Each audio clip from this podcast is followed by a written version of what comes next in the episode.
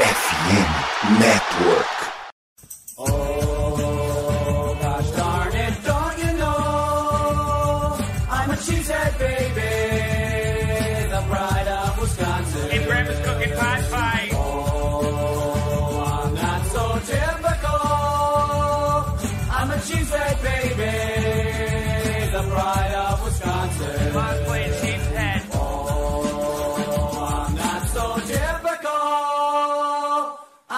Cheesehead baby, the pride of Wisconsin. Jim Bob, where the hell's my bowling ball? Fala nação, fala seus Lambo Leapers. É, estamos aqui de volta mais uma vez, mais uma semana, com mais uma vitória.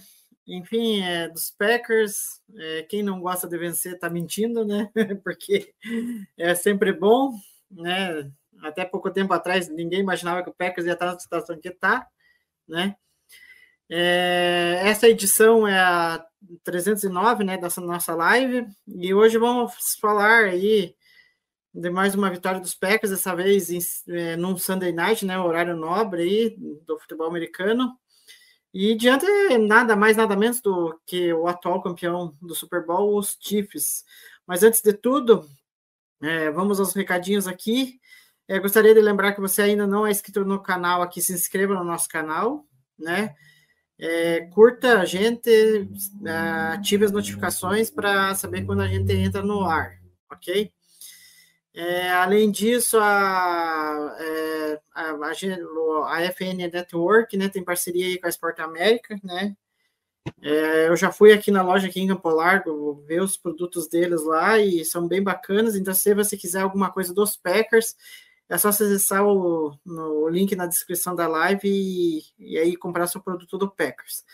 É, e antes da gente adentrar os assuntos, queria apresentar quem está aqui comigo hoje. É, tudo bem, Felipe? É, e o que, que, que, que dizer as suas palavras iniciais aí dessa vitória, né? Que né, foi um tanto impactante do jeito que foi, né? Boa noite. Tudo certo, Igor. Boa noite. Prazer estar aqui. Um abraço para quem está escutando a gente. E como você falou na introdução, né? Quem não gosta de ganhar, ainda mais sendo contra o atual campeão do Super Bowl, né? É, mais uma partidaça do, do Love, Christian Watson, apesar de sair, ter saído machucado, está é, tá começando a encontrar a sintonia com o Love. Defesa foi ok contra o jogo terrestre, de, deixou a desejar. E mais uma vez foi uma semana terrível para quem pedia demissão do Medal É, só, só mais uma vez, né? Mas enfim, é... eu acho que a galera aí vai ter que aguentar um pouquinho mais aí para criticar aí, falar mal dele, mas enfim, é vida que segue. É, é, o, o engraçado é que o Alex lá, o, que é o psicólogo da NFL, falou assim: Cara, eu gosto tanto dele, como que a torcida fica criticando ele? Mas enfim, são coisas que acontecem. Na hora que o time tá, tá na fase ruim, as críticas em cima do head coach tendem a, a ser maiores. É, mas antes de a gente falar propriamente dito do jogo, apesar que esses dois últimos dias do Packers está meio parado, porque o jogo é só na segunda-feira, então provavelmente só vai ter alguma coisa mais relevante só só amanhã, né? É, tanto que a gente tem que ver a situação do Watson aí, que querendo ou não preocupa. É, e talvez o único notícia assim importante tem a ver com movimentos no roster, né? É, que o Packers aí fez alguns movimentos. É, o primeiro deles foi trazer via waivers aí o defensive back, o David Long, é, que estava no Panthers e já jogou pelos Rams que fez até uma interceptação lá que virou pick six contra o Kyler Murray, que foi uma coisa bizarra que eu vi depois. É, e aí, no practice squad, né, o Packers cortou o James Robinson e aí trouxe para o lugar o Kenyon Drake, né, que até o, o Kenyon Drake acabou anunciando a sua contratação é, via o Twitter dele lá e, e depois o Packers só oficializou. É, eu acho assim, Felipe, eh, eh, pelo menos para mim, nessas movimentações que o Packers fez, eu acho que há duas preocupações aí. É a questão do Jarry, porque já parecia que ele ia voltar e não voltou contra os Chiefs, ficou fora. E eu acho que o Packers viu uma oportunidade de trazer alguém ali que até compararam com a, a possibilidade de virar o novo Raço Douglas aí. É, e com relação a Aaron Jones também, né? Que a gente não sabe quando que vai voltar, tá essa, teve essa lesão no joelho. E o James Robinson, eu acho que não convenceu mesmo, tanto que foi cortado de novo. E trouxeram o Kenyon Drake, que para meio que dividir snaps aí com o Didilo, né? O que, que você achou das contratações, enfim?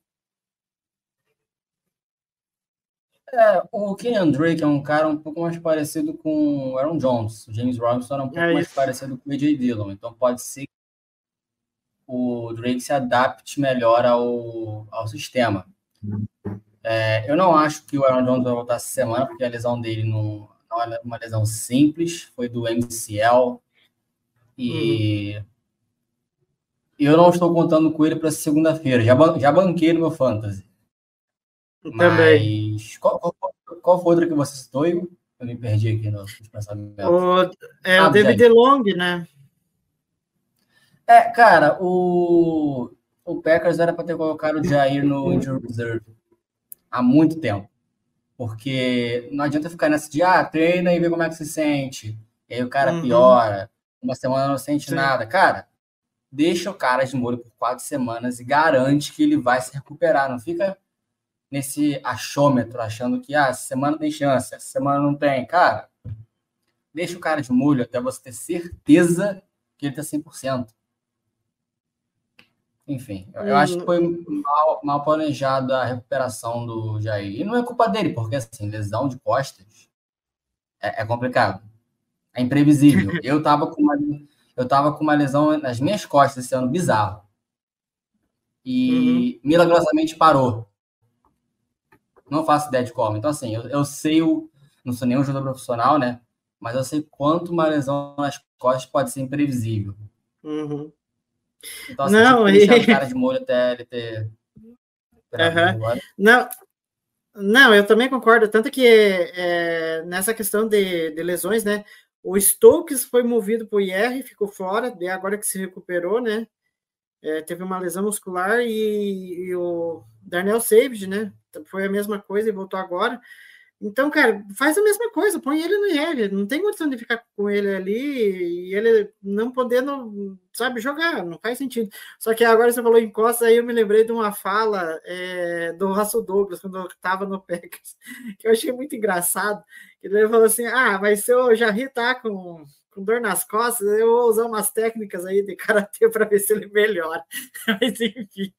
É, e aí agora, né, é, Felipe, eu vou começar com um vídeo que é tradicional. Eu vou até compartilhar na tela aqui para a galera ver que ninguém imaginava que iria acontecer isso aqui. Mas eis que o Packers, em poucas semanas, está falando nisso aqui. Uh, playoffs? Don't talk about playoffs. You kidding me? Playoffs? I just hope we can win a game. And that... Ou seja, estamos falando de playoffs, é claro, né? Porque quem imaginava que o Packers em poucas semanas, né, iria estar tá com a seed 8 agora no, momento, né? É, é o, o, o Packers está com a seed 7, né? Tá dentro do cenário dos playoffs agora. É, é, tá no, é, é, tá no cenário ali, entrou ali, tá se classificando, contou com alguns resultados ali, né, importantes ali, que, que acabaram, acabaram ajudando os Packers, né, e os Packers acabaram vencendo os, os Chiefs e acabou entrando, né. E o The New York Times, né, até vou pôr aqui na tela, é, colocou algumas projeções aí é, do Packers é, com relação aos playoffs, né? É, e aí, enfim, é, é uma, como que é um cavalo de pau que o Packers me deu, que é uma coisa assim que é impressionante. É, Para quem está vendo na tela, é, o Packers tem agora 100% de chances de, de se classificar aos playoffs, né?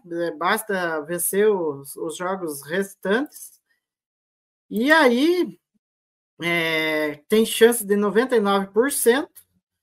Se fizer uma campanha 4-1, de 80% a 95%. É, se fizer uma, uma campanha aí de 3-2, aí eu, eu não sei, mas enfim, eu já vou falar o calendário do Packers aqui restante. É, e, enfim, é, há uma possibilidade alta ali, né, em torno de 90% a 95% com uma campanha 3-2. Só que aí tem umas combinações aí que as piores derrotas seriam para Bucks ou Vikes, né? E Vikings, né, no caso, e as melhores derrotas era para Giants e Bears. Nossa, que coisa, que combinação. É, e há a possibilidade de ali em 14, 42%, né, do Packers fazer uma campanha 2-3, né? E ainda se classificar. as piores derrotas seriam para Giants, Bucks e Vikings, e as melhores derrotas para Giants, Panthers e Bears. É, e aí a chance cai para menor de 1% se vencer apenas uma e perder quatro. E aí, se perder todos, aí é 0% mesmo. É, e aí, Felipe, eu acho que as possibilidades aí melhoraram bastante, né? Do Packers ir para os playoffs, ainda mais agora que só depende dele, né? Com certeza. A, mais ou menos um mês, um mês e meio, eu tava falando quão irado seria ver o Marvin Harrison Jr. no Packers. Agora isso não vai acontecer mais, né? Pra gente ver como a temporada mudou de rumo muito rápido. E assim, o Packers vem de vitórias totalmente convincentes contra Lions e Chiefs, times que vão estar nos playoffs esse ano. Dito isso, só porque o Packers ganhou desses dois times não pode entrar nessa última sequência achando que vai vencer só porque venceu esses últimos dois jogos. A é imprevisível. Eu escrevi isso para X-Heads Brasil ontem. É, a gente viu o Jets ganhando do Eagles. Jets liderados por Zach Wilson de quarterback, vencendo os Eagles. Tudo bem que o Jets tem uma defesa ótima. A gente viu o São Francisco 49ers, que para mim é o melhor time da NFL no momento, sofrendo derrotas consecutivas contra Browns, que tem uma defesa excelente, mas estava sem quarterback, isso afeta sim e o Vikings, que na época tinha um recorde negativo. Ou tem quase certeza que era negativo, enfim. Então, assim, o Packers provavelmente vai ser favorito em todos esses jogos agora, nessa última sequência. Não pode entrar de corpo mole, tem que entrar focado, disciplinado, porque se entrar de salto alto e achar que vai ganhar, é a receita do desastre. Tem que entrar com sangue uhum. nos olhos.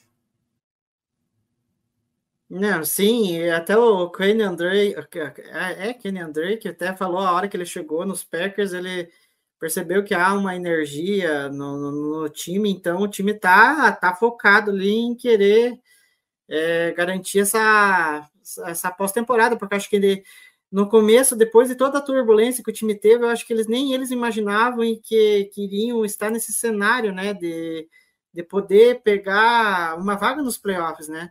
nem mesmo a gente, como torcedor, né, é, imaginava que a gente iria ter uma reviravolta tão. É que a NFL, o legado da NFL é isso, né? Você, a cada semana que passa, você acaba é, tendo prognósticos diferentes, né, de, de, em cada semana sobre o time. E, enfim, eu acho que o Packers, se ele fizer o dever ali que, e ganhar esse restante dos jogos aí, né? É, quem tá vendo, eu até pus na tela é, os próximos jogos do Packers. É, pega o Giants é, lá no MetLife Stadium. E eu já vou falar que eu tô preocupado com esse jogo aí, porque não é nem questão do adversário, mas a, a porcaria do gramado do MetLife Stadium, né? É isso que me preocupa. Exatamente porque o adversário a gente sabe que não tá aquelas coisas, né? Tá é, uma das piores campanhas aí da NFL. Então, para mim, o maior adversário nem é tanto o Giants, mas sim o gramado lá do MetLife Stadium. Aí na, na semana seguinte, daí pega o Bucks em, é, no Lambeau Field, né? É, é uma partida em que vai encarar aí o, o Baker Mayfield, né? Que o retrospecto quando os Packers ele nunca vai bem contra os Packers. É, pega o Panthers, que é o pior time atualmente da liga, né? E o mais incrível é que a primeira escolha não é deles, é do Bears. é, tem que ganhar, né? Por mais que o jogo seja fora de casa, tem que ganhar um time que tá bagunçado, tá destruído mentalmente também, né? Principalmente o, o Bryce Young, né? Que, nossa, que primeira temporada desastrosa dele. Enfim, vamos ver se contrata alguém e, e é, um head coach melhor para ver se ele consegue desenvolver. É, e depois, né, Felipe, depois o Matt LaFleur que é ruim. é, aí o Vikings, é, o Packers pega fora de casa, né, na semana seguinte, esse jogo, se não me engano, é de Monday Night, é, o do Giants também, né, e aí o Packers fecha a, a temporada regular pegando os Bears. E aí, analisando esses jogos aí, Felipe, você acha que tem algum mais complicadinho aí? Eu acho que dá para ganhar todos, mas é que nem você disse, tem que ter os pés no chão, né? Então, como eu falei, os Packers provavelmente vão ser favoritos em todos os jogos. É, tem ganhado Giants, o que me. Vou seguir a ordem aqui que tá. Tem ganhado Giants, o que mais me preocupa é o gramado. Aquele gramado é um cemitério de, de ligamentos cruzados e tornozelos. Aquiles. Tudo. É, eu, no início da temporada, óbvio, antes de a gente saber como seriam essas 12, 13 primeiras semanas, eu tinha colocado essa derrota contra a Tampa. Ou melhor, tinha colocado esse jogo contra a Tampa como uma derrota. Por quê? Esse é o clássico jogo que o Packers é favorito e tem que ganhar e perde. A defesa de Tampa nos últimos anos deu trabalho para o ataque do Packers. É uma defesa física. O ataque de Green Bay geralmente não é bem contra, contra esse tipo de defesa. Então, esse é um bom teste justamente para mostrar que o time dá um dano de cultura, que é um time que vai para contato, que não tem nojo. E é, é bom solidificar isso se o time quiser fazer uma campanha para pós-temporada. Porque quais vão ser os times que vão estar lá? Philadelphia Eagles, San Francisco 49ers, Detroit Lions, o Dallas Cowboys. São todos esses times que vão querer te dar um soco no queijo, no, queijo, no queixo. no queijo também, né? Também serve, é, né? Serve também. É, e vai querer ver como você vai reagir, se você vai conseguir reagir. Então, eu acho que esse jogo contra a Tampa é um bom teste. Carolina, cara, tem que ganhar em ponto. Tem que ganhar, não tem desculpa. Fora de casa, o que me deixa otimista é porque geralmente o Packers vai bem no Natal. E jogo é véspera de Natal. É, por então, incrível assim, que pareça, ganhando o Miami no ano passado. É, então assim, tem que ganhar, cara. Não tem desculpa não. O Carolina Panthers é uma, é uma bagunça. Esse jogo contra Minnesota tem potencial para ser muito grande. Porque hum. provavelmente vão ser dois times que vão estar brigando por wild card. E vai ser crucial para o Packers ganhar, porque o Vikings já ganhou do Packers esse ano. E esse jogo vai ser dia 31 de dezembro, às 10 horas da noite. Ou seja, nós viraremos o ano assistindo este jogo com aquele trombone horroroso do estádio dos Vikings. Nem fale. E, enfim, esse eu acredito que é o. Se é para citar algum, eu acho que é o potencial que o Packers pode perder mas eu tô bem, assim, bem confiante. O Packers ganhou do Bears no Soldier Field, ganhou do Lions fora de casa, tem ganhado do Vikings também. E aí a gente fecha o ano contra Chicago, que paternidade, né? Tem que, tem que ter seriedade no confronto, porque o Bears vai querer ganhar do Packers, eles não ganham. Cara, a última vez que o Bears ganhou do Packers, eu tava no ensino médio. Isso foi há cinco anos. Nossa, então, eles vão entrar mordidos, né? especialmente porque o Jordan Love foi lá na semana 1 e amassou o time deles na casa deles. Então, Sim. Então, assim, tem que entrar com seriedade, tem que entrar com cabeça, cabeça concentrada, focada. Uhum. E se o time jogar o que sabe, vai ganhar do Bears, porque o Bears é ruim também. Uhum. Quem sabe o Bears também esteja brigando pela primeira escolha, escolha geral. Também nessa época. É. Não, e tem um detalhe que agora você falou é, a respeito do. Quem que é do. É, ai, Jesus amado, vai me lembrar. Do, do Bears, né? Vim com, com sangue nos olhos, né? É, para encarar o, o Packers na última rodada, ainda dependendo do cenário de playoffs, né? Vai querer, querendo ou não, querer tirar uma casquinha do rival, e numa dessas, dependendo como tá as possibilidades do Packers ali, vai querer tirar o Packers né, da, dos playoffs, como aconteceu com o Lions no ano passado, né? Então, acho sim que vai ser um joguinho meio complicado, mas eu acho que dá para o Packers ainda vencer. Porque, querendo ou não, esses duelos de divisões aí é, é complicado. Você tá encara o seu adversário, é, o seu adversário duas vezes é, é, por ano, né? Então, cara, eles se, é, cada um conhece o outro, né? É, tanto que nessa partida deu para perceber muito bem que o Packers, após a, a, aquele atropelo no Lambeau Field, os jogadores estavam, sabe, estavam com sangue nos olhos, é, querendo vencer os Lions, né, de qualquer, de qualquer maneira, né, e, e se prepararam para aquele jogo. Então vai ser um joguinho aí complicadinho para o Packers, querendo ou não, aí contra os Bears na última semana. Mas dito isso, é, vamos falar, né, da, da vitória dos Packers, né, é, contra os Chiefs. É, mais uma vez quebrando prognósticos aí da galera que fala ah, o Chiefs, o Chiefs é favorito, o Chiefs vai ganhar. Tudo bem que lá no bolão lá do, da FN Network eu acabei postando no Chiefs, estou torcendo que o Packers ganhasse. É, mas enfim, é, eu acho assim, é, Felipe, que pelo menos eu vi um, um, ataque que cada vez mais, até coloquei aqui na pauta, que taca mais a cara do LaFleur, daquilo que a gente já imaginava, mas que, querendo ou não, demandou tempo para desenvolver. E parece que agora a gente está vendo os resultados, né? E, e pelo jeito os jogadores estão entendendo melhor e estão executando melhor as jogadas, né? É, enfim, até selecionei algumas aqui, e aí, enfim, se quiser já dar um, um pitaco sobre isso. É, então, o... eu acho que até cheguei a falar sobre isso na nossa na última live que eu estive aqui, eu não tenho certeza agora. Mas o, a diferença do ataque do LaFleur para o início do ano, a gente pode fazer uma análise simples com os dois jogos contra o Detroit na semana 4, no Lambeau Field, que foi numa quinta-feira, o ataque totalmente estático, sem motion, muito previsível. E a gente pega na, no Thanksgiving, na, há duas semanas, assim, uma motion, é, muita movimentação pré-snap, não necessariamente sendo motion, é, jogadas mais rápidas, mais dinâmicas, Jalen Reed sendo envolvido no jogo terrestre. Então, assim, tem uma evolução.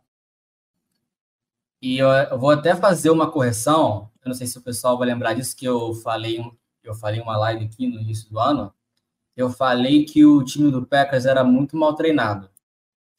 o time estava sendo muito mal treinado na época. Melhorou muito. Então eu vou bater na minha cabeça e assumir o erro. Mas, cara, vamos ver essa jogada aí do. Foi, foi touchdown pro, é, foi até, eu acho que foi o primeiro touchdown do Love foi. pro, pro Watson. Cara, essa jogada aí, essa jogada aí, cara, é tipo assim, a gente vê a evolução, a, a confiança do Jordan Love nessa jogada aí, cara. Sim, escalando ele, o pocket. Pega o snap, né? fica montado no pocket, vê que, a, vê que a pressão chega e, e assim, ajusta chega um pouquinho para frente, ajusta de novo a, o movimento no corpo. Olha só, um dia que ele para frente. Não é como se ele fosse. Eu até vi isso no Cube School. Você chegou a ver o Cube School? Igor? Eu vi, eu tava vendo isso hoje.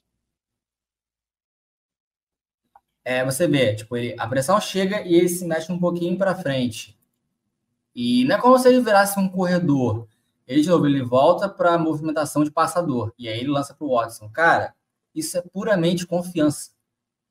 Ele é um quarterback extremamente confiante. Isso é uhum. incrível. Eu estou para recomendar minha jersey do Love, cara. Não, é, mas, mas, Cara, eu estou realmente bem impressionado com essa jogada aí, cara. Uhum. Não, e tem até, tem até uma outra que eu acabei selecionando aqui, eu já ponho na tela. É, cara, agora você tocou num assunto assim que, tipo assim, cara, é, eu acho assim que o Love, é, é, assim, até de uma forma até assustadora, ele, ele evoluiu de uma forma assim de semana a semana que eu, eu fico até, sabe, impressionado, porque, cara, é, ele conseguiu melhorar o trabalho de pés dele, é, ele conseguiu é, escanear melhor as defesas, a precisão nos passes. Esse passe que ele dá para o Watson é uma coisa absurda, né? Ele dá por cima do DB e dá, a, a bola cai certinha na, na mão do, do Watson, que até que enfim tá, tá, tá fazendo recepção contestada, que é o, o que ele foi, ele foi draftado para isso, né? Para pegar essas bolas. E, enfim, é, só que o, uma coisa assim, eu, tudo bem, cada um tem a sua opinião, cada um pensa de um jeito diferente, mas houve, é, é, como que é, a, como que eu posso falar, é, houve o debate, né, há o debate, né, do, em torno do Jordan Love, porque tem uma galera que está muito impressionada, né, não é, acho que não é só o torcedor, mas também é, é, o, a galera lá da gringa, né, chegando a falar que o Love pode entrar na conversa de ser o cara é, que possa ser o futuro dos Packers, né, ser o QB da franquia, né? É, tudo bem, eu respeito todo mundo que pensa que o Love ainda precisa se provar. Mas eu, aí eu vou indagar todo mundo pelo simples é, fato é que eu até tem um gráfico que eu acho assim que ele acho que é o Jacob Morley que acabou é, acabou ele é um como que, eu, posso dizer um, um gráfico de desempenho do Jordan Love ao longo da temporada, sabe? Eu vou até colocar na tela para vocês verem, que é esse gráfico aqui, que é o, a aprovação né, dele, do, do Jordan Love, né? É, que é o, o pass rating né, dele ao longo da temporada. E eu acho que esse gráfico aqui, aí que eu vou me embasar na, naquilo que eu vou defender, porque que o Love não precisa se provar mais. E eu até falei no Twitter que para mim é, é, é, muito raro você ver o Love é, começar regular, né, ali e tal, e aí ele tem uma regressão né? Uma pequena regressão, aí ele parece que bate no poço, no fundo do poço, e aí ele volta e cresce, e aí ele agora nas últimas semanas ele está mantendo um padrão de desempenho e até até, até melhor. Não por acaso, né? Até vou dizer, colocar aqui na tela. Não por acaso ele é, teve a, a maior nota entre os QBs é, pelo PFF. Eu acho que isso também diz muita coisa da evolução dele. E eu acho assim que, tudo bem, eu respeito que a galera que fala ah, que ele ainda tem que se provar. Mas, cara, olha todo o contexto em que o Love é, foi colocado. Primeiro, agora vai eu é, dar, discursar aqui, mas enfim, eu quero tentar ser rápido aqui, porque tem muita coisa para falar ainda. É... Cara, olha o contexto, primeiramente, em que o Love se inseriu. Ele ficou três anos atrás do Rodgers, aprendendo com o Rodgers, tentando se desenvolver. Né? E a gente sabe que na NFL o QB precisa ter ritmo de jogo, né? E, e tanto que a gente viu isso acontecer com o Love. Ele teve um início ali, né? Ok, mas depois teve uma queda e agora que parece que ele conseguiu se sintonizar melhor com os, com os demais do ataque. Só que tem ter ficado três anos no banco do Rodgers, sem jogar, vai para a primeira temporada. Ele tem um monte de novato ao redor dele. Ele é, tem dois caras, os wide receivers principais, que são caras de segundo ano, né, que não, não ainda estão desenvolvendo ainda. A linha ofensiva está sem o principal left tackle, né? É, o, como que eu posso dizer? É, hoje tá, tá com a ausência do jogo corrido, né? Tá com a ausência do jogo corrido, o Aaron Jones machucado praticamente a temporada inteira, o Ed Dillon também ali, agora que parece que está né, engatando. E, e, muito lá no começo, a, o pessoal falava assim: ah, mas o Love vai precisar muito do jogo corrido. Ok, ele ia precisar. Mas, como não engrenou, ele tinha que mostrar o valor dele de outra maneira, que era passando a bola. Ele teve um começo ali, né? Turbo, é, como que é? De altos e baixos, e depois ele caiu um pouco e agora ele subiu e agora ele está né, mantendo o padrão.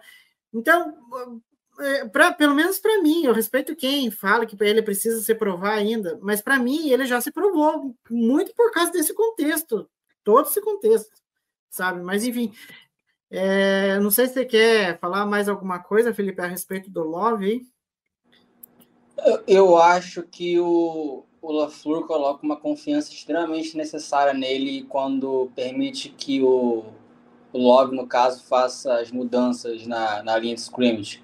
A gente viu domingo à noite ele fazendo can-can, várias jogadas, ou seja, mudando a jogada.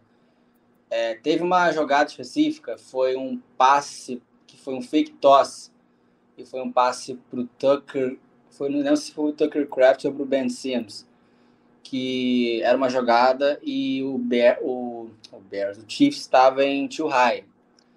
Só que aí, no que ele estava pronto para fazer o snap, ele viu o Chiefs mudando, indo para single high.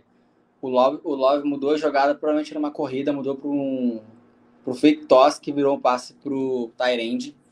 E, cara, é isso que a gente tem que ver dele, cara. Esse tipo de confiança. Ele confiar no taco dele para mudar, mudar a jogada de acordo com o que a defesa faz e explorar o melhor da, da formação, tanto de ataque quanto da defesa.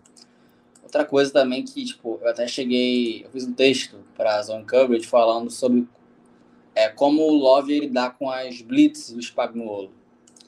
Porque foi um grande problema dele no primeiro encontro com a defesa do Chiefs. Cara, praticamente toda jogada a gente viu o Love fazendo hard count. Duas, uhum. três vezes para tentar ver de onde, a, de onde a pressão ia vir. Cara, isso foi muito inteligente. O, o Andy até chegou a twittar sobre isso primeiro, e eu não tinha reparado ao vivo. Depois que eu fui realmente analisar, falei, caramba, isso realmente aconteceu. Isso foi muito inteligente. Eu não sei se isso foi pré-combinado, é, mas assim, são, são coisas que bons quarterbacks fazem. É, Felipe, eu não sei se é essa jogada em si, mas eu acho que aqui eu passo é por Craft, mas enfim, eu não é, sei se essa é aí. essa jogada. Né? Essa mesma. É essa mesmo, né? Ó, olha, olha o Chiefs, ó, aí desceu o safety, eles foram para single high, aí ele mudou a jogada. Sim. E, e aí, e isso que você falou, eu ia até falar, mas hoje foi você que roubou minha. Mas enfim, é que eu não me lembrei na hora de falar isso é, que é, muito você falou lá atrás, que, em que o ataque estava meio capenga, que o Packers é, precisava dar um pouquinho mais de liberdade pro pro Love é, é, ajustar as jogadas ali na linha de scrimmage. E, e, nesse jogo, nos outros jogos já deu para perceber uma variação já que dava, acho que foi, principalmente no jogo contra o Chargers que eu vi muito disso. E aí, agora nos jogos seguintes, o Love parece que é, achou a maneira de, de fazer os ajustes e mudar as jogadas, né? É, enfim, eu acho que. Por isso que eu falo, eu não vou cansar de falar a respeito quem pensa diferente, mas, cara, por todo o processo que ele passou e vem passando, tudo bem, é óbvio assim que, cara, eu, é, como ele, como qualquer jogador, ele pode sofrer uma regressão. Mas, cara, nessa temporada ele já sofreu um pouco e ele conseguiu sair dessa desse momento ruim. E eu acho que isso que é, é, com que só dá um valor maior, um valor maior do Love. É, enfim, é, agora passando aí, que a gente já falou do Love, do ataque, e essa jogada aqui, meu Deus do céu, é, foi uma das melhores jogadas que eu vi do Packers no jogo. É, passando agora para o jogo terrestre, né, Felipe, que parece que o Ed Dillon resolveu jogar. Parece que, vamos ver. Estamos entrando no território de dezembro, né? No caso, já estamos, é a época que o Ed Dillon começa a engrenar, né? Justamente até pelo frio. A galera não gosta muito de fazer contato no frio, não. Então, assim, é um, é um jogo que favorece o favorece o, o físico dele, né? Eu acho que ele teve 18 tentativas e 74 jardas no, no domingo à noite. Uma boa média. Pode ser melhor, mas é uma boa média porque ele vinha fazendo no início do ano, né? E é até bom que ajuda a suprir a falta. Claro, Aaron Jones, cara, Aaron Jones é outro nível. Mas assim, o Dillon tá conseguindo carregar o piano. Porque seja válido, assim. Eu acho que ele pode melhorar um pouquinho no jogo de passe. Porque, tudo bem, não é um. A, a força dele, né? Ele é um running back de paulada. Ele é um bruiser, no caso. Aaron Jones é mais um loser.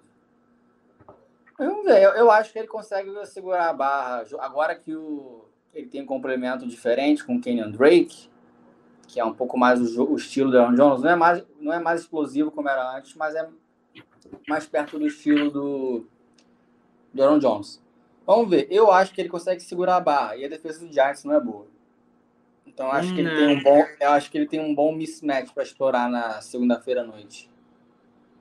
Não, e a evolução dele é contra a Blitz, né? Eu tava vendo até uma estatística que, que ele, ele melhorou, melhorou o desempenho dele, né? Um dos caras ali que tá sabendo lidar melhor com a Blitz e queimando as, as Blitz, né? E tanto que o LaFleur até falou no pós-jogo, né? Que foi trabalhado essas questões de Blitz com Love uh, na off-season, né? E querendo ou não, agora ele meio que mostrou resultado. É, enfim, é, eu, só, eu, só, só para arrematar sobre o Ed Dillon, eu acho que teve com que ele nocauteou alguns jogadores do, do, do, do porque toda hora que ele ia correr, os caras iam dar um teco e acabavam no show. Porque, olha, tava, os caras não paravam em pé. É, agora, passando, é, como que eu posso dizer? Vamos passar aí para os wide receivers. A gente já falou um pouquinho do Watson, né? Mas teve um cara que, querendo ou não, foi um cara importante no jogo, né? Que foi esse carinha aqui. Até vou colocar, acho que é a melhor jogada, né? Dele, do Love no jogo, que foi o Romeo Dobbs, né? Ele liderou o Packers com uma jarda a mais do que o Watson. É, liderou o jogo aí com 72 jardas. Mas é, Felipe, até estava conversando com a Laira, e a Laira é um grande defensor do Dobbs, e ela falou assim que. É, e aí, nesse ponto, até concordo com ela, que o Dobbs é um cara assim que se demonstrou importante em jogadas em que precisa dele para converter a descida. E eu acho que nessa daí ele foi fundamental. E eu acho que até tanto o LaFleur quanto o Love foram um pouquinho abusado nessa jogada aí, que acabou dando certo. Eu acho que até mudou um pouco a história do jogo, né? É, o, o Dobbs é o cara que tem a química mais consolidada com o Love, né? Quando eu tava vendo essa jogada ao vivo, eu achei que era um arm punch do Love. E até, tipo, até vendo depois a análise do Cube School, se esses. Só deixa eu pegar o número dele aqui para não falar errado, mas eu acho que é o 21 do, do Chiefs. Se ele se ele percebe o momento que o Love ó, vamos ver. É o, é o 21 mesmo.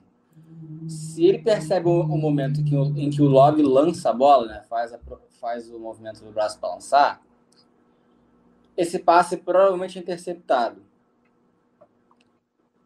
Então assim poderia ter sido é, desastroso mas foi assim foi excelente jogada do, do Dobbs para manter a concentração e agarrar a bola, tomando a paulada, né? De dois caras. Uhum. E. É, eu gosto muito do nosso menino Dobbs. Essa foi uma excelente jogada. Sim, é... e eu tava vendo de QB School é... que os, os, os, quem que é, os caras dos chips, né, acabaram mordendo a isca ali na movimentação, é, porque a, a, jogada, na verdade, até estava vendo, era para o passe vir aqui para lateral, né? Tem até um, não sei se é o Winx, que é o Winx que estava se movimentando aqui, e a bola era para ir para ele. E aí eu acho que o Love percebe que o, o Dobbs tem um espaço para atacar lá no fundo, e aí ele aí ele consegue né, meio que sem com os pés é, no chão ele consegue lançar a bola. É uma coisa assim que enfim é, é legal de você ver essa conexão dos dois aí. É, agora eu acho que passando um pouquinho pro Watson é, o Watson assim é, Felipe, eu acho que. Cara, eu, eu fico tanta dó do, do, do Watson, porque, cara, justamente agora que ele tá. Como eu posso dizer? Que ele tava engrenando nesse ataque, né? E, e aí ele é mais uma lesão. E a gente, enfim, só vai saber talvez ao longo da semana, é, vai saber a gravidade, né, da, da lesão muscular dele, que parece que vive atormentando ele, né? E, é, quando mas, Pode terminar, Igor, vai lá. É, que vive atormentando ele, mas é, sei lá, né? Mas acaba quebrando uma sequência boa, né, de jogos dele. Cara, quando eu tava vendo o jogo ao vivo, eu fiquei com muito medo de ter sido algo no joelho. Também. Também. Mas assim, quando depois que eu pegando, pegando na postura da coxa, não, vou dizer, não vou dizer que bateu um alívio, porque não é o ideal, né? Mas assim, a chance dele se recuperar é bem mais rápido do que no joelho. Pelo que aparentou ser. Conhecendo como a comissão técnica do Packers é cautelosa, para mim, a chance do Watson jogar segunda-feira contra o Giants, ó, quase zero. Não é naquele gramado. É. Então, e é uma pena, cara, porque o ataque do Packers é tão mais dinâmico com ele. É tão mais explosivo. Parece. Cara, e ele, ele saudável. É, é, é realmente uma pena, porque o Packers realmente precisa dele saudável. A gente viu o ataque do Packers com dificuldade quando ele não estava. Ou não estava em campo, ou estava em campo e não estava 100%. Mas vamos, bom, vamos ver Romeo Dobbs é, fazendo mais jogadas, Dontavian Wicks, que é muito bom e eu acho que ele é subestimado. E o pessoal gosta muito dele. Jaden Reed, que é uma ameaça no tanto no jogo de passe quanto no jogo terrestre. E vamos ver mais de Tucker Craft bem simples, né? Porque o Luke Musgrave, a gente não sabe se volta esse ano, eu acho que ele volta, né? Mas eu só acho que ele voltaria uma possível ida para os playoffs. E olhe lá. Então a gente vai ter que ver outros jogadores fazendo, é, batendo no peito e chamando a responsabilidade. É isso, sabe? Next man up, como diz o ditado. É, sim. É, agora que você já falou em Tyrande, né? É, Cara, tem uma estatística que, que acabou saindo. É, o Packers, é, com as suas proezas, né? É, se tornou o primeiro time aí da, da era Super Bowl a ter três Tyrands calouros anotando um TD. E, e aí, eis que é, o Caio Mauzan, acho que é assim que se pronuncia, que ele cobra o Packers. Aí ele. A galera tem aquela mania de ficar comparando jogadas do Love com as jogadas do. É, como que é? Como posso dizer? Do, do Love. E aí, até vou pôr aqui na tela de novo para a galera ver que é essa jogada aqui, né? Que a, a, a, a, tá em tela dividida aqui, né? De um lado aqui, né? O Packers de verde é o Jordan Love e aqui o Packers de branco é com o Aaron Rodgers. E aí a jogada é muito idêntica, né? E aí o Packers com esse TD, né, anotado aí pelo Ben Sims, é, se tornou a primeira equipe da história da era da, do Super Bowl a ter três calouros Tyrants anotando pelo menos um TD. Aí eu nem tinha visto essa essa outra jogada aí, comparando aí as jogadas é, entre o Rodgers e o Love. Ah, desgraceira, né? A gente fica iludido com as coisas. Mas, enfim, é, Felipe, é, falando um pouquinho dos Tyrants, é, cara, eu me arrisco a dizer que o Packers tem um grupo de Tyrants por um longo tempo e, e, um, e são caras muito bons ali e que eu acho que o Packers não vai se preocupar tão cedo. Né? Eu acho que vai aproveitar bem o ano de calor deles. E, enfim, e, me arrisco a dizer: do jeito que o Kraft e o Ben Simmons estão jogando bem, bloqueando, cara, deguara, tchau, até logo, porque né, até hoje não se provou a escolha que foi. Ah. E eu não sei se eu me convenceria Apesar que o Packers pode tudo acontecer. Mas se eu sou o GM, eu não sei se eu ficaria com ele. Eu, eu tentaria ficar com esses garotos aí.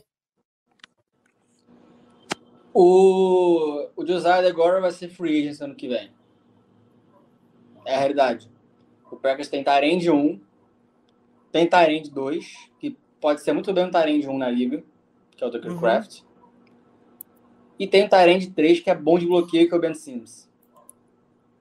Então, assim, a não ser que o Packers queira usar o Josiah agora de fullback, o que eu não acho que vai acontecer, dificilmente ele vai ficar no Packers ano que vem. Sim, e ainda mais com, o que nem eu falei com o Ben Simmons e o, e o Tucker Craft, né, aparecendo, né, seja em jogadas de passe, como em em jogadas de bloqueio para corrida, então, tchau. Não, e nem, me, nem só de lembrar dessa classe de 2020 é, é uma coisa assim temerária, mas no final das contas, quem pode acabar salvando aquela classe é esse 10 aí. É, agora que a gente já falou bastante do ataque, é, antes da gente falar um pouquinho da defesa, que, que nem o Felipe disse, é sempre a mesma coisa a gente sabe, não, né? Enfim, a única coisa boa que eu vou falar depois da defesa é, é um ponto, é dois pontos específicos. De resto, tá tudo, tá tudo, continua a mesma coisa. É, e antes de a gente seguir no nosso papo aqui é, sobre o jogo do Packers aí contra os Chiefs, é, acompanhe a gente nas redes sociais, arroba Lambolipes Underline, Instagram, Twitter, que agora virou XTube, que, que apelidaram. É, e também se inscreva no nosso canal aqui, ative as notificações para a gente estar tá alertando você aí quando a gente entra no ar com as lives. Dito isso, eu quero ver se eu acho aqui primeiro, é, rapidinho, é, que para mim isso aqui exemplifica, e, e, até o Felipe falou no, Twitter, eu achei engraçado é, e até vou mostrar uma imagem que retrata bem o que é a defesa do Packers. Né? É, que é isso aqui. Literalmente, Travis Kelsey livre. Livre, livre, livre. Olha o espaço que a defesa do Packers me dá para o Travis Kelsey. E olha que o Travis Kelsey tá numa temporada, numa draga tremenda, que ele não tá se achando. E, e, e, em poucas recepções, se não me engano, foram três que eu tava vendo, e eu acho que ele passou de 100 jardas, 110, se não me engano. O que dizer disso aí, Felipe? Ah, você ficou falando no Twitter o tempo inteiro disso aí. Tem uma jogada, Igor. Essa é terrível. Mas tem uma jogada, eu acho, não sei se você consegue achar aí, que o Packers está fazendo uma marcação tripla no Justin Watson. E o Travis Kelce está completamente livre. Não dá para entender. O cara que você precisa marcar no ataque do Chiefs é o Travis Kelce, número 87, irmão do Jason Kelce, namorado da Taylor Swift. E o resto você faz marcação homem a homem. coloca três, quatro no Kelsey se precisar. Cara, é, eu, eu tô quase coringando aqui ao vivo, só de lembrar da atuação das vezes do Packers contra ele no, no domingo, cara. É, essa, para mim, que eu falei, a primeira que eu falei é intancável. Marcação tripla no Justin Watson, que não é nem o terceiro wide receiver do, do Chiefs. E o Kelsey totalmente aberto. É, eu, eu cheguei a ver é, essa jogada, mas o problema é que eu, eu acabei não selecionando ela, só acabei selecionando a. Como que eu posso dizer? A, a foto, né? Da, que resume bem o que, o que foi, né? O, o, como é que é o, o, a defesa parando, o, tentando parar, né? Tentando parar o Kelsey. Fora que o trabalho por, por, contra o Isia Pacheco também foi uma coisa assim, ai, meu senhor do céu. Só resolveram jogar contra o Lions, né? E, e contra o Isia Pacheco foi uma coisa assim que não deu para entender o porquê que o Packers tem essa coisa. É, é uma filosofia assim, Felipe, que me irrita. Sabe por quê? Aí eu falo assim que. Eu acho que até você andou falando, mas enfim. É, que é você ficar criando oportunidades de deixar o ataque adversário ficar em campo. Isso é uma coisa que me irrita no Packers, na, na, na defesa. É, cara, por que você não mata logo a campanha do adversário? Ao invés de ser de jarda, de jarda, de jarda, e daqui a pouco ele tá lá na red zone, e aí que eu vou chegar no ponto que talvez seja a melhor coisa que o Packers é na defesa, que é mais eficiente é, protegendo a red zone. E que, que, que é talvez a melhor coisa. Mas é necessário, sabe, dar chance para o adversário chegar até lá? Eu acho que não. É aquela famosa filosofia de bend but don't break. O que dá certo em alguns casos, mas para mim, é, nem bend você pode dar, você tem que ser uma defesa dominante.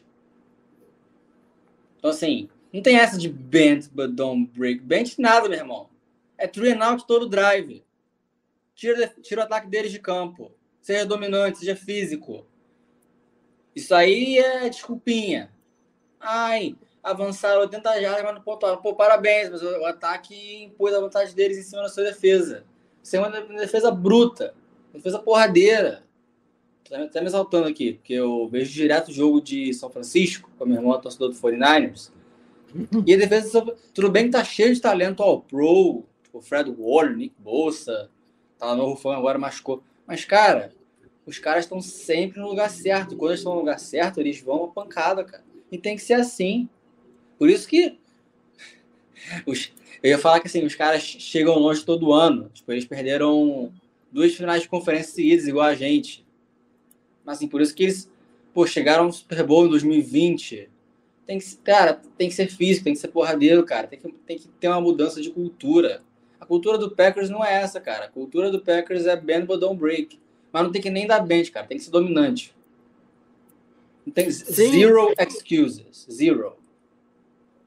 Sim, não, eu concordo. É, é, tem que ser uma defesa mais mais é, agressiva ali, principalmente na linha de scrimmage, né? que aí eu vou até colocar na tela aqui, que como é que pode, né? A gente sabe que tudo bem que o Mahomes é um, é um extraterrestre, né? É um cara assim que é, ele tem uma facilidade de, de escapar dos como é que eu posso dizer dos dos sex, mas ele como qualquer QB normal, ele vai é, ele vai sofrer sec. Ele vai a hora que ele vai é, se for pressionado, ele vai ser sacado. Por que, que o Packers, com a agressividade que tem na linha defensiva, a gente sabe que o Gary é agressivo, a gente sabe que o Clark é agressivo, é, enfim, eles são caras assim que tem que soltar um pouquinho mais eles e, e, e botar atrás do QB, não ficar, ah, não, vou botar a hora que eu quero atrás do QB. Mas engraçado que a hora que, que pressionou o Mahomes e acertou a marcação no. Como que eu posso dizer? No, acertou a marcação no, na secundária, o Mahomes se viu desesperado em fazer as jogadas e não conseguia fazer. Né? Tanto que aqui teve o sec do, do, do, do quem que é do, do Gary, aí é... mas só que também tem um detalhe também, né? É, que eu não vou cansar de falar, porque eu, o Felipe também já falou dele, que é o Kenny Clark. É só ver essa jogada. Olha o que o Kenny Clark faz com o cara do, do, de dentro da linha. Né? Ele cria uma oportunidade do Gary ir lá e sacar o, o Mahomes. Apesar de que eles deram meio sec para cada um, mas eu acho que foi mais sec do Gary do que do, do Clark. É, mas querendo ou não, o Clark ele criou uma oportunidade de, do Gary fazer o sec ali e terminar com a jogada. Custa fazer mais isso? Né? Não, não custa nada. Mas só vai querer defender só na red zone, né? Mas enfim, é coisa assim que não dá para entender. É, por fim, é, outro destaque da defesa que eu queria dar é para esse aqui, né? Que é o Vanessa. Enfim, estreou com um sec no Lambeau Field, né? É, no, no, foi logo após o sec do Gary, né? É, aí o, o é, é, mas é que daí, enfim, agora eu não vou lembrar a jogada, mas acho que foi quase na sequência. E o Vanessa ali fez o primeiro sec dele no, no Lambeau Field, mas enfim, é, eu acho que o, o pass rusher do Packers, quando quer funcionar, ele funciona. Só só basta o Barry querer fazer as coisas direito, mas vai esperar o quê, né, Felipe? É difícil de querer alguma coisa do, vindo do Bear. É, cara, eu acho que o Vanessa vai ser um bom é, pass rusher na liga. Só tem que dar tempo, cara. Que nem com o Gary. Gary a gente teve que esperar um bom tempo. A gente podia esperar, porque a gente tinha o, o Preston Smith e o Zadarius Smith no, no pass rush e o Gary virou esse monstro que a gente, que a gente vê. E, cara, tem que ter muita paciência com, com o Vanessa. Tem o Preston Smith, que assim, não é mais o cara que era antes, mas é, ainda é um veterano sólido que teve um sec. Aí o sec dele aí, ó, quando a gente fala. Uhum. O Gary, que é essa besta hoje. Então, assim, calma, gente. A gente já. Tudo bem que o Packers está brigando por playoffs, mas a gente, já, a gente não achava que o Packers ia ganhar o Super Bowl esse ano. Ele tem tempo é. para desenvolver. Ele, ele, tem tempo para desenvolver. Como muita gente nesse time tem tempo para desenvolver também. Sim, é, eu acho que tem tudo aí pro, pro o que eu posso dizer pro pro Vanés é, se desenvolver. Eu acho que ele já mostrou alguns flashes, mas enfim, é, para encerrar sobre a defesa, é, vamos falar aqui, acho que talvez da jogada mais importante da partida para a defesa, né? Apesar dos secs ali e tal, e ter defendido bem a red zone, né? Ao menos isso, que foi a interceptação do Kishan Nixon, né? Que eu acho assim, Felipe, não sei para você, mas eu acho que foi fundamental para quebrar aquela sequência do Chiefs no jogo, né? Porque chegou no momento que eu falei no Twitter cara, a defesa do Packers precisa fazer alguma coisa para quebrar esse ritmo do, do ataque do, do, do Chiefs.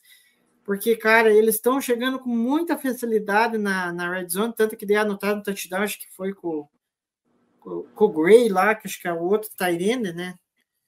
E ali, cara, a defesa tem, precisa fazer alguma coisa. Daí, é, quando ela entrou aí, que né, o placar aí estava com a possibilidade de, do, do Chiefs na campanha passar à frente, né? Acontece essa interceptação aí que mudou o jogo, né? É, cara, o, o Sky Moore meio que parou de correr a rota dele nessa jogada, né? Até ficou meio, meio fácil pro Nixon interceptar o passe. Mais um cenário em que o Packers consegue forçar uma boa jogada por mais erro do adversário do que próprio mérito. Foi é. assim nessa jogada, foi assim contra o Chargers. São coisas que não vão na estatística, né? Sim. É que querendo ou não, né? É, eu acho que até o LaFleur fala da, da importância de, de você ganhar, é, é, forçar turnovers, né? E querendo ou não, a defesa do Packers consegue, mas só que aí eu falo assim que falta um pouco de consistência de conseguir forçar os turnovers. É, mas enfim, agora a gente vai, vai passar para frente aí, né? Falar né, sobre o próximo jogo, que é só na segunda-feira. É, a gente já falou bastante aí do, do que foi o jogo contra os Chiefs. É, agora a expectativa é sobre o jogo contra, o, contra os Giants, né? Que é um jogo em que, que nem a gente já até falou, é, vai ter um gramado problemático, já teve várias lesões lá. Enfim, é, Felipe, o que, que você espera desse, desse duelo? É, quais é, quais pontos assim você quer ver do ataque? Possivelmente agora sem o Watson e enfim, a defesa não dá para esperar muita coisa, a não ser que ela consiga parar o Giants em 20 pontos, né? Porque o que vai ter decorrido do Sacon Barkley vai ser uma grandeza. É, assim, se o Packers conseguir conter o Saquon Barkley, é, o jogo vai ficar muito difícil para o Giants, porque a linha ofensiva do Giants é a que mais cede sexo na liga.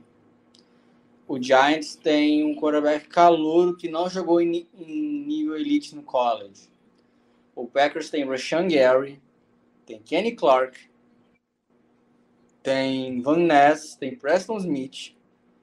Então, se o Packers conseguir parar o ataque do Giants, conseguir parar o jogo terrestre do Giants, para ser mais específico, tem tudo para fazer a noite do Tommy DeVito um inferno. Eu espero muito que isso aconteça. E, cara, o ataque do Packers, eu espero, eu, eu espero muito, muito mais do mesmo pro Loves. Confiante, é, sendo tendo mais autenticidade, fazendo as chamadas dele, o LaFleur deixando o Love mais confortável. Espero um grande jogo do A.J. Dillon. Vai estar frio em Nova York. É... E eu, eu, sinceramente, estou esperando uma boa partida do Don Tavion Wicks. Que uhum. provavelmente vai ter que assumir uma um, um papel maior por conta da lesão do Watson, que de novo, a gente não sabe como tá, mas o meu palpite é que ele não joga segunda-feira. É, ainda mais, é, ainda mais com a precaução que a comissão técnica do Packers tem, né, com relação a lesões, né? É, com Aaron Jones, até tinha entrevistas em que o LaFleur até falava disso. É, vamos com calma, ele tá, ele pode estar à disposição, mas vamos com calma. Tanto que havia o, controle de snaps com ele. Mas no frigir dos ovos não adiantou muito, né? Porque a temporada do Jones eu fico até com dó pelo jogador que ele é e, e pelo tempo que ele está na liga e ainda consegue ter um impacto tão grande no, no ataque. Eu fico com dó dele não poder, enfim, jogar. É, dito isso, né, Felipe? É, acho que uma vitória aí tem que acontecer, mesmo que tenha algumas adversidades. E eu quero, agora que a gente já falou, deu um pitaco aí sobre o, o próximo jogo, e até você falou do, do Ed Dillon, eu quero encerrar aqui a nossa live. Para a galera que, que chegou a ver é, o, o Sunday Night, é, a, os jogadores que vão participar do jogo, eles gravam é, é, que é a, a intro deles lá de apresentação. E eu achei sensacional que o Ed Dillon fez. E aí eu vou até soltar aqui que a galera vai, vai ver, para quem estiver vendo a live aí, vai ver como foi a apresentação do Ed Dillon. Quad Squad University. Então, ele literalmente ele falou Quad Squad University. Ou seja, é, o Edidilo conseguiu ser engraçado no momento bom dele na temporada. Mas enfim, era só isso que eu queria terminar a live de uma forma é, descontraída aqui. Enfim, a gente é, agora ver o que, que acontece com o Packers aí no restante da semana e ver o Watson aí, dos restantes dos lesionados aí, que ultimamente a lista do Packers está sendo enorme. Você vê a lista do Packers, a última, o Injury Report, foi 15 jogadores. 15. E aí você pegava o adversário, às vezes só tinha um. Então, espero que ao menos aí tenha recuperado uma, uma galera aí para o Monday Night.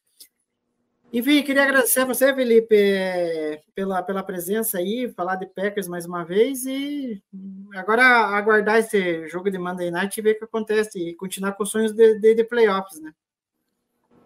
Seguiremos otimistas, torcendo pelo melhor possível desempenho do time e também fazer uma corrente de oração para que esse gramado do MetLife Stadium não nos prejudique o restante da temporada.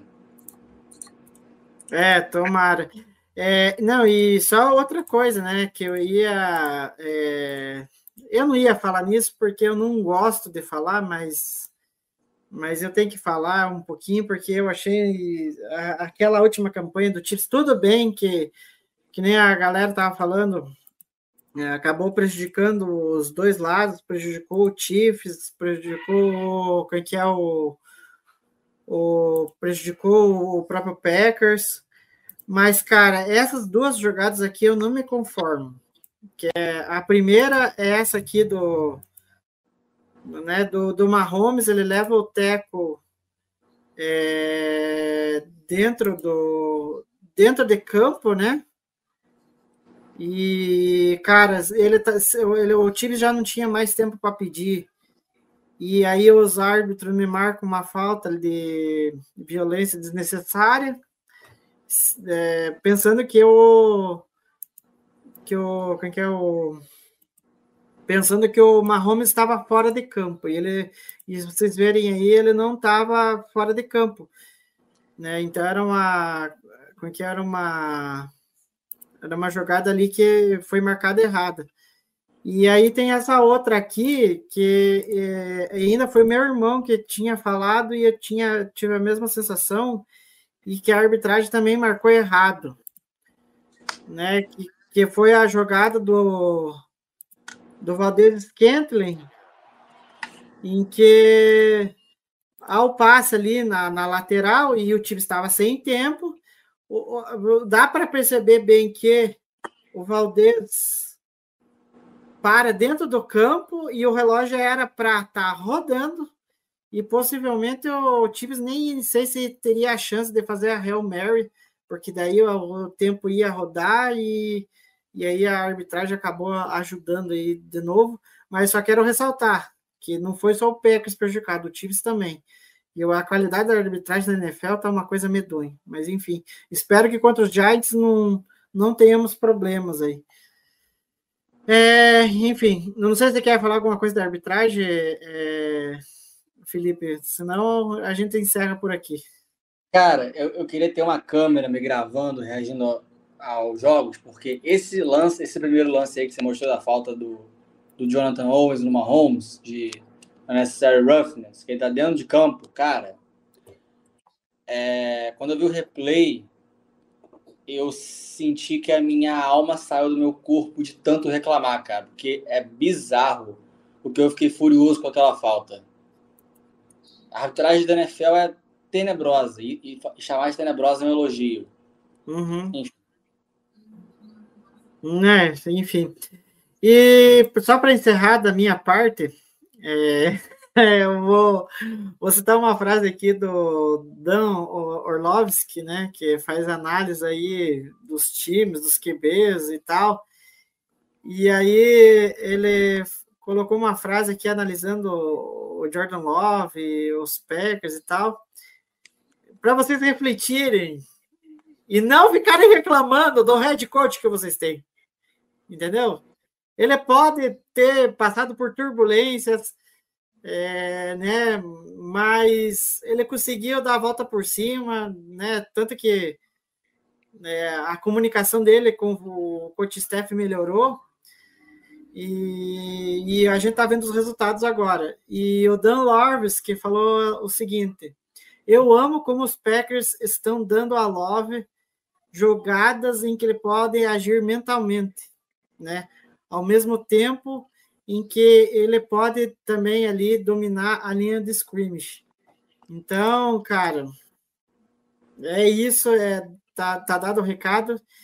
E queria agradecer mais uma vez o Felipe. E a gente se vê semana que vem, na próxima quarta-feira, aí para falar do jogo de, de segunda-feira contra os Giants. E tomara que com todo mundo, é, com todo mundo é, saindo ileso de lesões lá, porque ninguém merece encarar uma partida no MetLife Stadium com aquele gramado.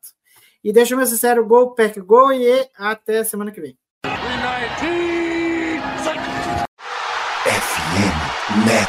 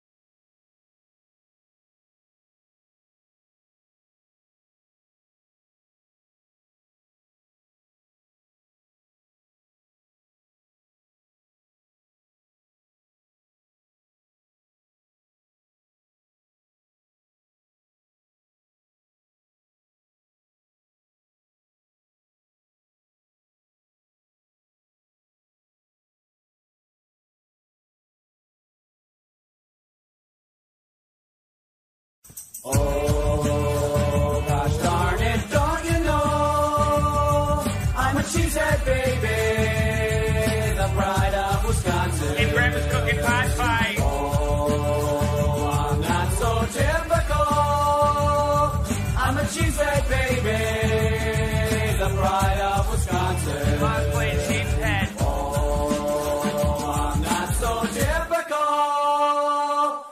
Cheesehead baby, the pride of Wisconsin. Jim Bob, where the hell's my bowling ball? Fala nação, fala seus Lambo Leapers. É, estamos aqui de volta mais uma vez, mais uma semana, com mais uma vitória. Enfim, é, dos Packers. É, quem não gosta de vencer tá mentindo, né? Porque é sempre bom, né? Até pouco tempo atrás ninguém imaginava que o Packers ia estar na situação que está, né? É, essa edição é a 309, né, dessa nossa live, e hoje vamos falar aí de mais uma vitória dos Packers, dessa vez em, é, num Sunday Night, né, horário nobre aí do futebol americano. E diante nada mais, nada menos do que o atual campeão do Super Bowl, os Chiefs. Mas antes de tudo, é, vamos aos recadinhos aqui. É, gostaria de lembrar que você ainda não é inscrito no canal aqui, se inscreva no nosso canal, né? É, curta a gente, é, ative as notificações para saber quando a gente entra no ar, ok? É, além disso, a, é, a, a, a, FN Network né, tem parceria aí com a Sport América, né? É, eu já fui aqui na loja aqui em Campo Largo ver os produtos deles lá e são bem bacanas. Então, se você quiser alguma coisa dos Packers, é só acessar o, no, link na descrição da live e, e aí comprar seu produto do Packers. É, e antes da gente adentrar os assuntos, queria apresentar quem está aqui comigo hoje.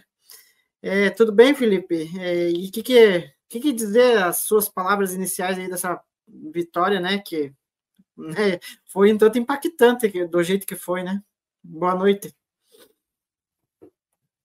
Tudo certo, Igor. Boa noite. Prazer estar aqui. Um abraço para quem está escutando a gente. E como você falou na introdução, né? Quem não gosta de ganhar, ainda mais sendo contra o atual campeão do Super Bowl, né? É, mais uma partidaça do, do Love, Christian Watson, apesar de sair, ter saído machucado, está é, tá começando a encontrar a sintonia com o Love. Defesa foi ok contra o jogo terrestre, de, deixou a desejar. E mais uma vez foi uma semana terrível para quem pedia demissão do Medloff. É, é, só, só mais uma vez, né? Mas enfim, é, eu acho que a galera aí vai ter que aguentar um pouquinho mais aí para criticar aí, falar mal dele, mas enfim, é vida que segue.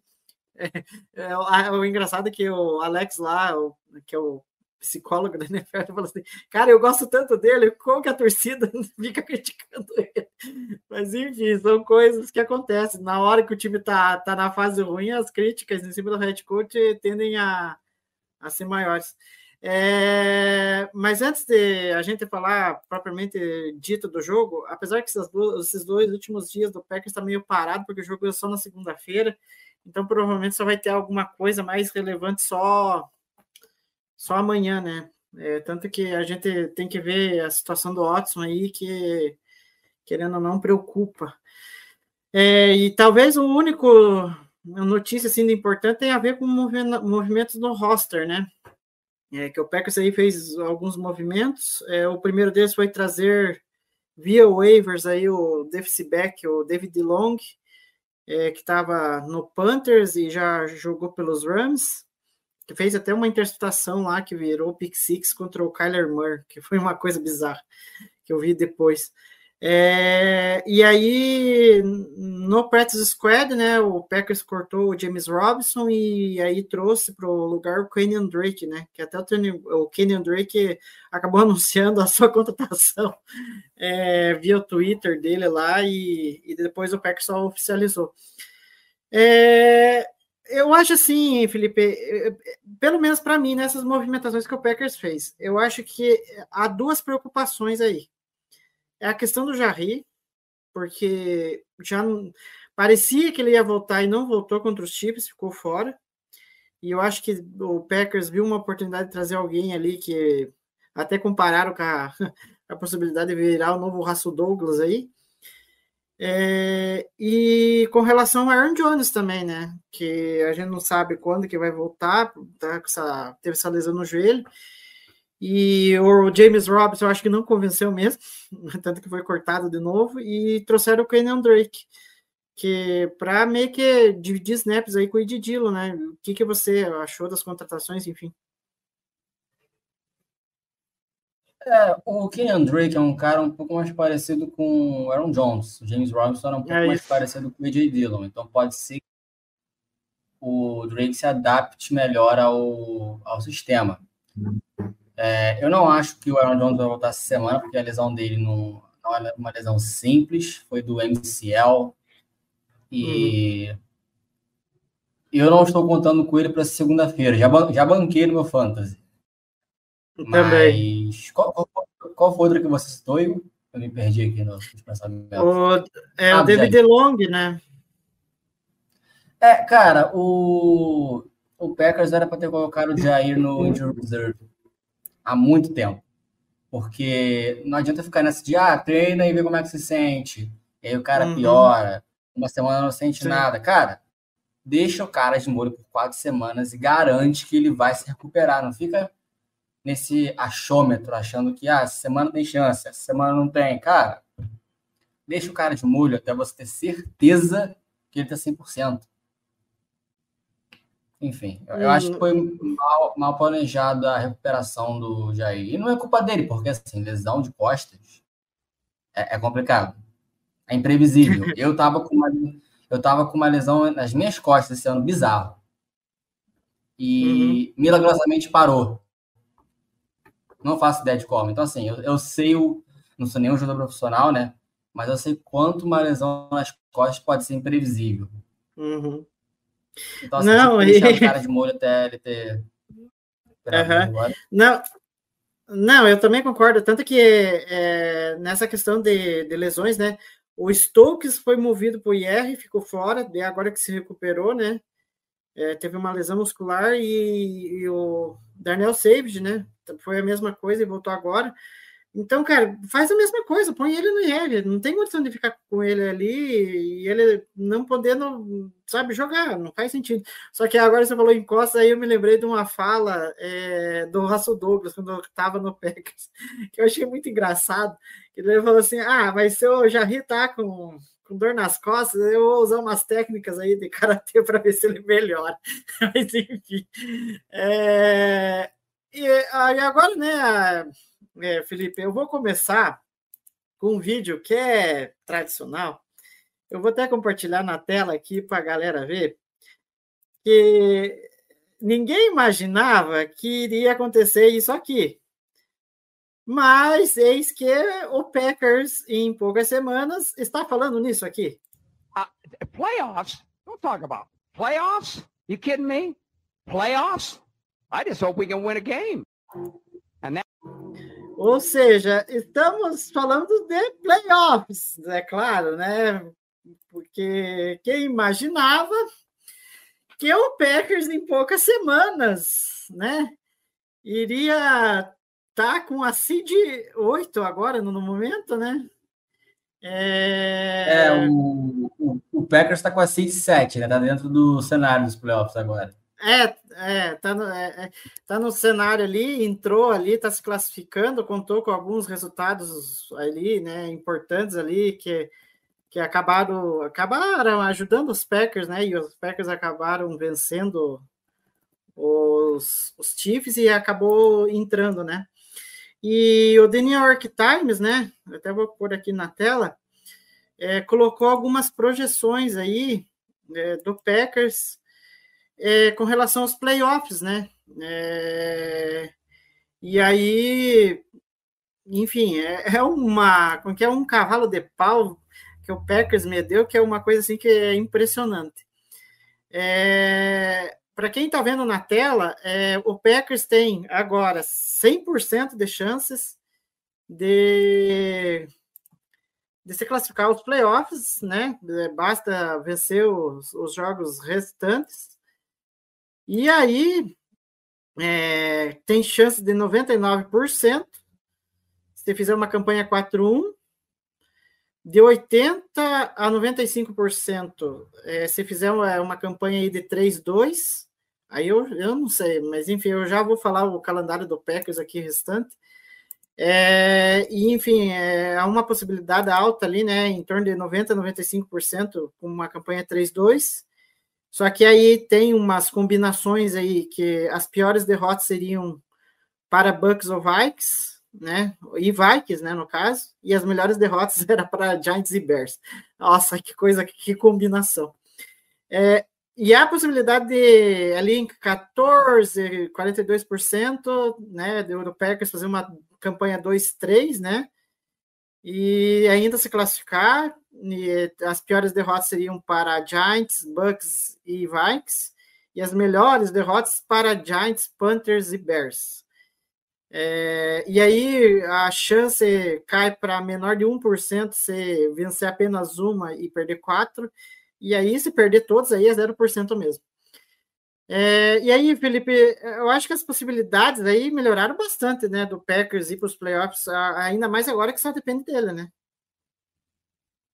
Com certeza. Há mais ou menos um mês, um mês e meio, eu estava falando quão irado seria ver o Marvin Harrison Jr. no Packers. Agora isso não vai acontecer mais, né? Para a gente ver como a temporada mudou de rumo muito rápido. E assim, o Packers vem de vitórias totalmente convincentes contra Lions e Chiefs, times que vão estar nos playoffs esse ano.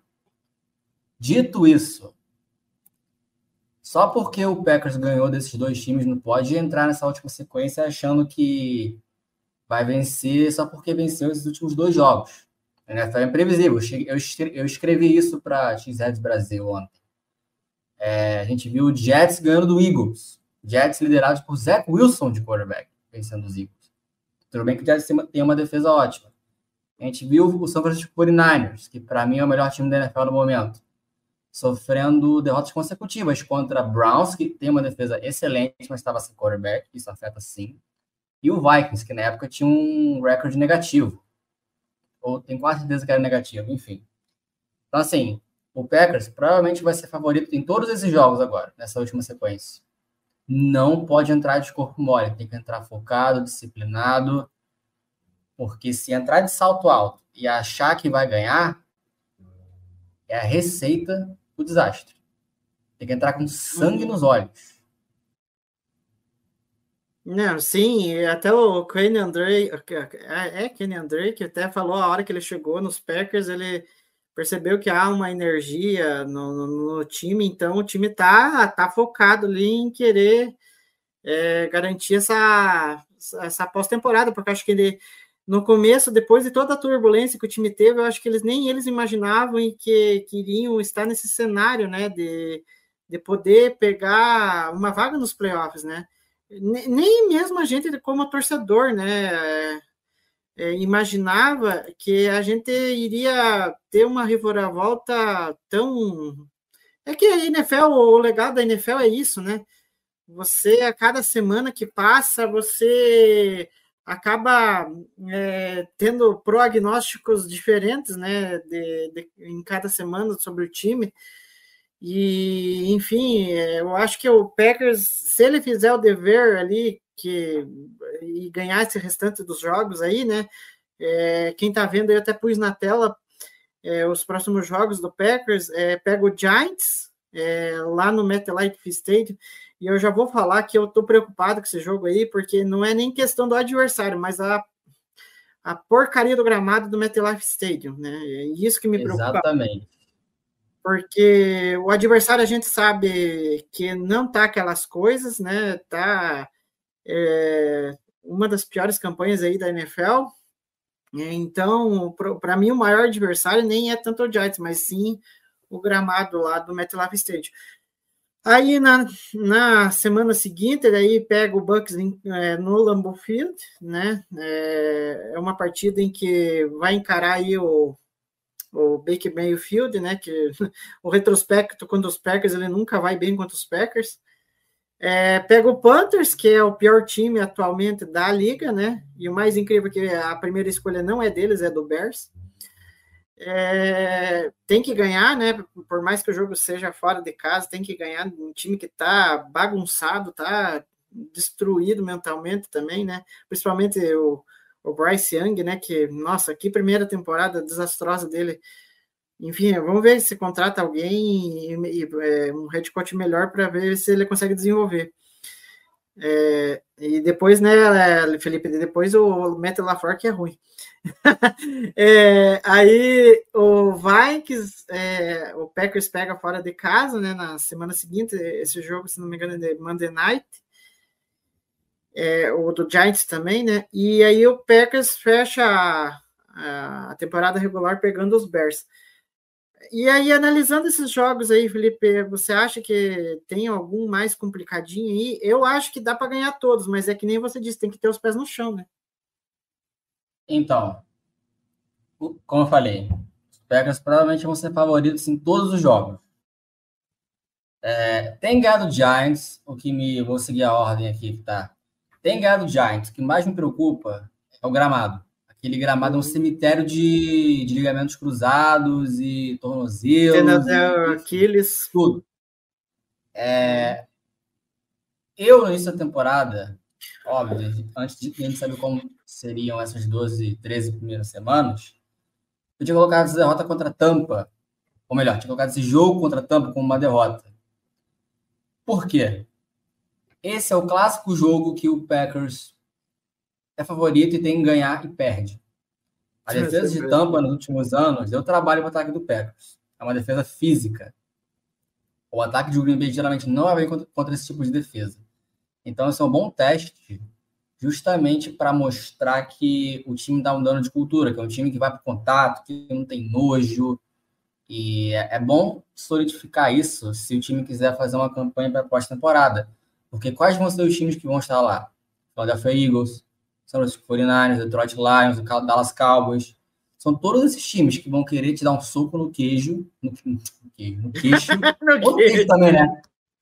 Também serve, é, né? Serve também. É, e vai querer ver como você vai reagir, se você vai conseguir reagir.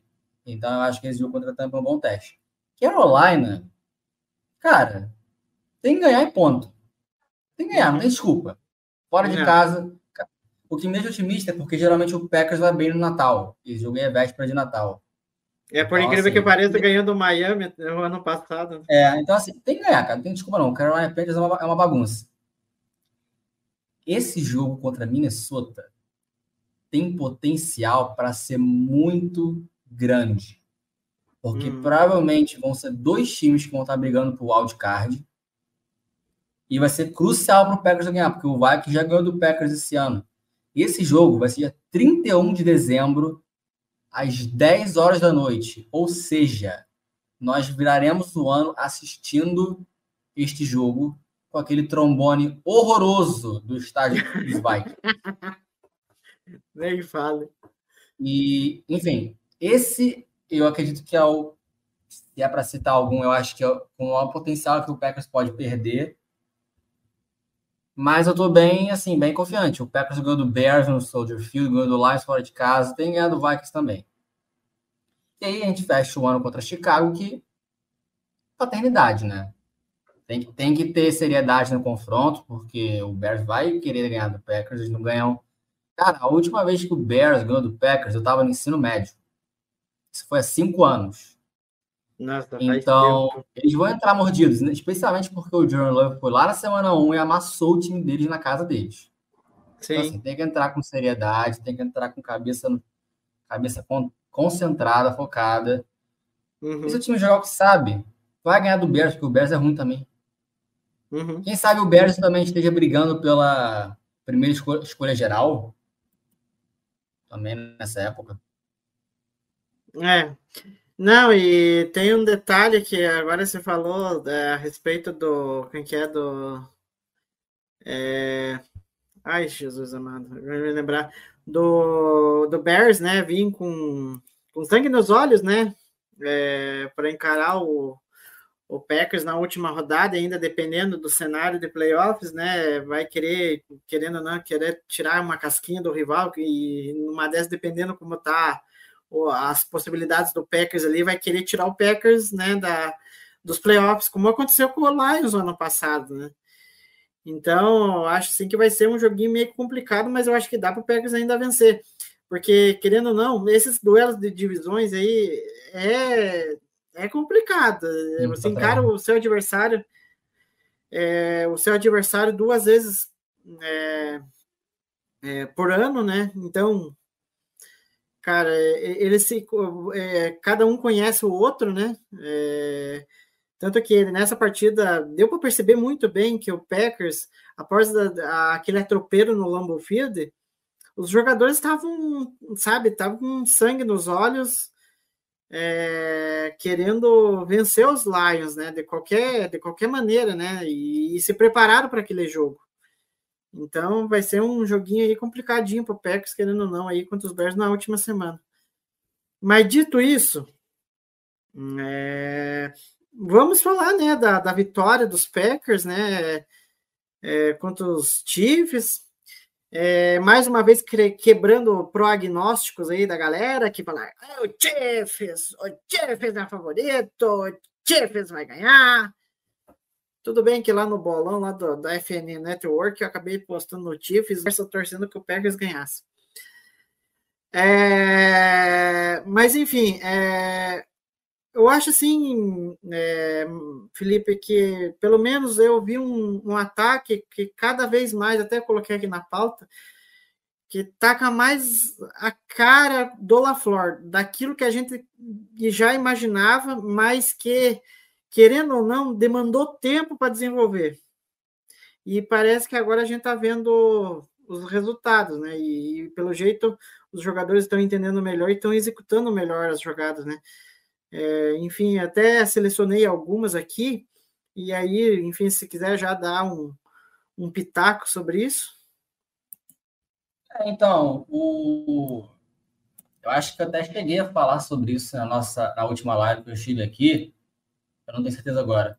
Mas o, a diferença do ataque do LaFleur para o início do ano, a gente pode fazer uma análise simples com os dois jogos contra o Detroit. Na semana 4, no Lambeau Field, que foi numa quinta-feira, o ataque totalmente estático, sem motion, muito previsível. E a gente pega na, no Thanksgiving, na, há duas semanas, assim, uma motion, é, muita movimentação pré-snap, não necessariamente sendo motion, é, jogadas mais rápidas, mais dinâmicas, Jalen Reed sendo envolvido no jogo terrestre.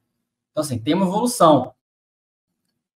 E eu, eu, vou até fazer uma correção. Eu não sei se o pessoal vai lembrar disso que eu falei, eu falei uma live aqui no início do ano. Eu falei que o time do Packers era muito mal treinado.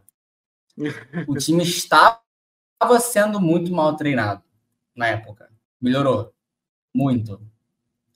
Então eu vou bater na minha cabeça e assumir o erro. Mas, cara, vamos ver essa jogada aí do. Foi, foi touchdown pro, é, foi, eu acho que foi o primeiro touchdown do Love foi. pro, pro Watson. Cara, essa jogada aí, essa jogada aí, cara, é tipo assim, a gente vê a evolução, a, a confiança do Jordan Love nessa jogada aí, cara. Sim, escalando ele, o pocket. Pega o snap, né? fica montado no pocket, vê que, uhum. vê que a pressão chega e, e assim, ajusta, chega um pouquinho para frente, ajusta de novo a, o movimento no corpo. Olha só, um dia criar para frente. Não é como se ele fosse. Eu até vi isso no Cube School. Você chegou a ver o Cube School? Igor? Eu vi, eu tava vendo isso hoje. É, você vê, tipo, ele, a pressão chega e ele se mexe um pouquinho para frente. E não é como se ele virasse um corredor. Ele, de novo, ele volta para a movimentação de passador. E aí ele lança para o Watson. Cara, isso é puramente confiança. Ele é um quarterback extremamente confiante. Isso é uhum. incrível. Eu tô para recomendar minha jersey do Love, cara.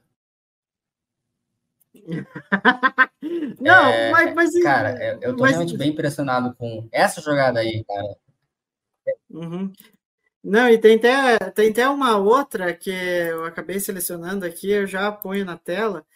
É, cara, agora você tocou num assunto assim que, tipo assim, cara, é, eu acho assim que o Love, é, é, assim, até de uma forma até assustadora, ele, ele evoluiu de uma forma assim de semana a semana que eu, eu fico até, sabe, impressionado, porque, cara, é, ele conseguiu melhorar o trabalho de pés dele, é, ele conseguiu é, escanear melhor as defesas, a precisão nos passes. Esse passe que ele dá para o Watson é uma coisa absurda, né? Ele dá por cima do DB e dá, a, a bola cai certinha na, na mão do, do Watson, que até que enfim tá, tá, tá fazendo recepção contestada, que é o, o que ele foi, ele foi draftado para isso, né? Para pegar essas bolas. E, enfim, é, só que o, uma coisa assim, eu, tudo bem, cada um tem a sua opinião, cada um pensa de um jeito diferente, mas houve, é, é, como que é, a, como que eu posso falar, é, houve o debate, né, há o debate, né, do, em torno do Jordan Love, porque tem uma galera que está muito impressionada, né, não é, acho que não é só o torcedor, mas também é, é, o, a galera lá da gringa, né, chegando a falar que o Love pode entrar na conversa de ser o cara é, que possa ser o futuro dos Packers, né, ser o QB da franquia, né? É, tudo bem, eu respeito todo mundo que pensa que o Love ainda precisa se provar.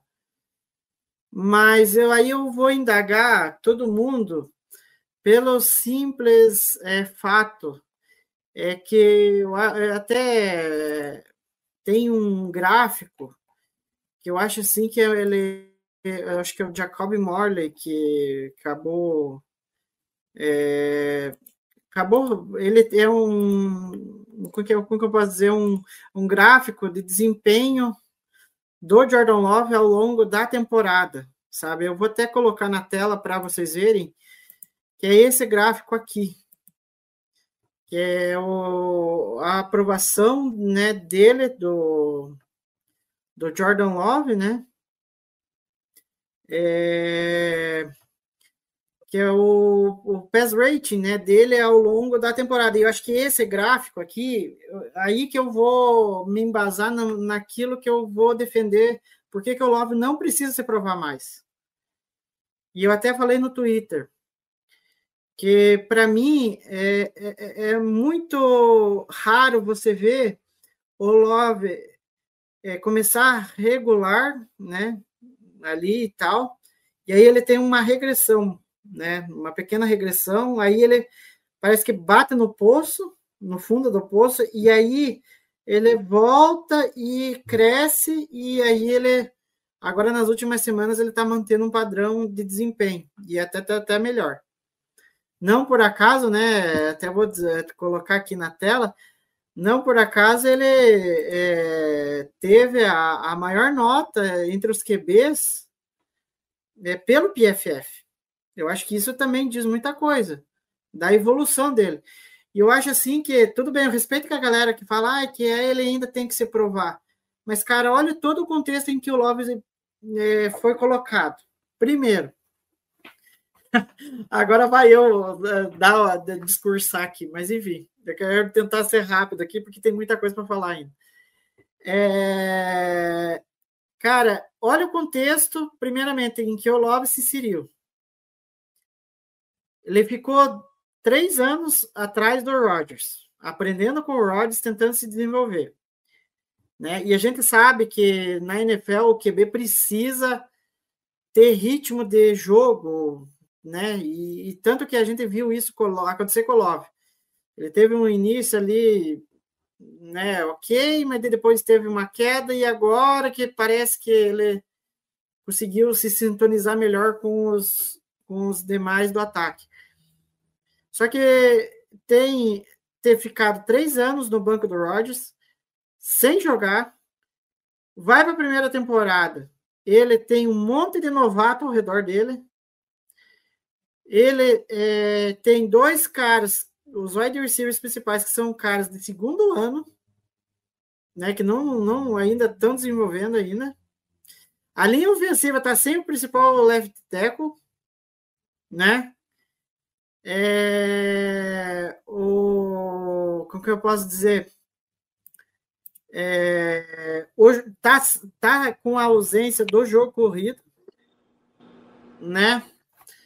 Tá com a ausência do jogo corrido, o Aaron Jones machucado praticamente a temporada inteira, o Ed Dillon também ali, agora que parece que tá, né, engatando.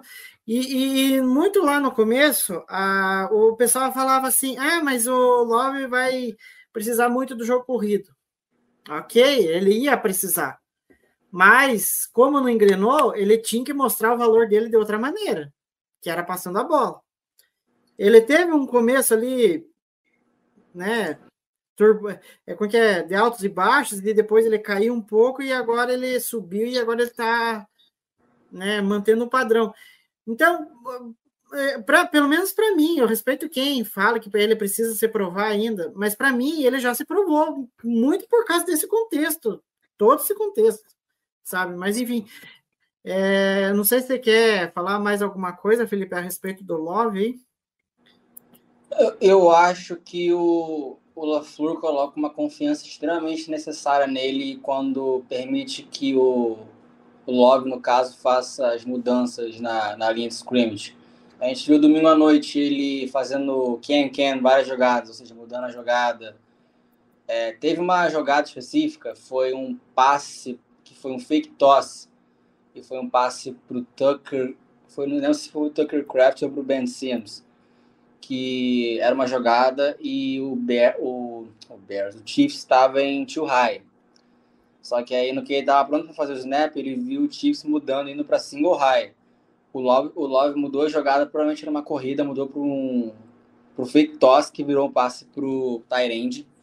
E, cara, é isso que a gente tem que ver dele, cara. É esse tipo de confiança. Ele confiar no taco dele para poder para mudar a jogada de acordo com o que a defesa faz e explorar o melhor da, da formação, tanto de ataque quanto da defesa. Outra coisa também que, tipo, eu até cheguei, eu fiz um texto para a Zone Coverage falando sobre é, como o Love lidar com as blitz do Spagnuolo. Porque foi um grande problema dele no primeiro encontro com a defesa do Chiefs. Cara, praticamente toda jogada a gente viu o Love fazendo hard count. Duas, uhum. três vezes para tentar ver de onde, a, de onde a pressão ia vir. Cara, isso foi muito inteligente. O, o Wendel até chegou a twittar sobre isso primeiro e eu não tinha reparado ao vivo. Depois que eu fui realmente analisar, falei: caramba, isso realmente aconteceu. Isso foi muito inteligente. Eu não sei se isso foi pré-combinado, é, mas assim, são, são coisas que bons quarterbacks fazem. É, Felipe, eu não sei se é essa jogada em si, mas eu acho que aqui eu passo é pro Craft, mas enfim, eu não é, sei se essa é essa jogada. Né? Essa mesma. É essa mesmo, né? Ó, olha, olha o Chiefs, ó, aí desceu o safety, eles foram para single high, aí ele mudou a jogada. Sim. E, e aí, e isso que você falou, eu ia até falar, mas hoje foi você que roubou minha.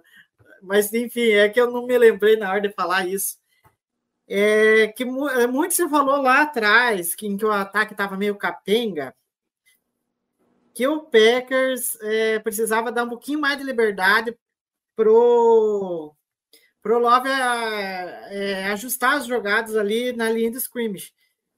E, e, nesse jogo, nos outros jogos já deu para perceber uma variação já que dava, acho que foi, principalmente no jogo contra o Chargers que eu vi muito disso.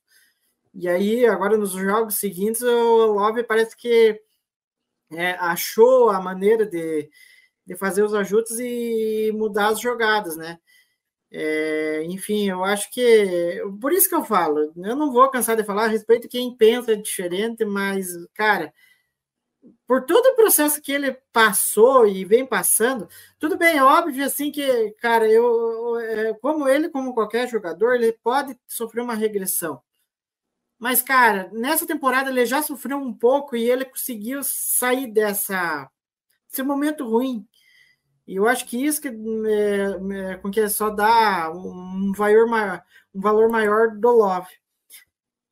É, enfim, é, agora passando aí, que a gente já falou do Love, do ataque, e essa jogada aqui, meu Deus do céu, é, foi uma das melhores jogadas que eu vi do Packers no jogo.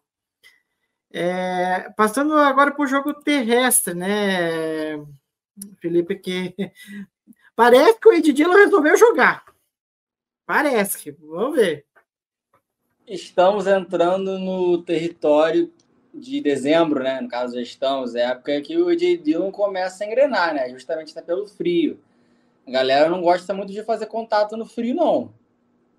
Então, assim, é um, é um jogo que favorece o, favorece o, o físico dele, né? Eu acho que ele teve 18 tentativas e 74 jardas no, no domingo à noite.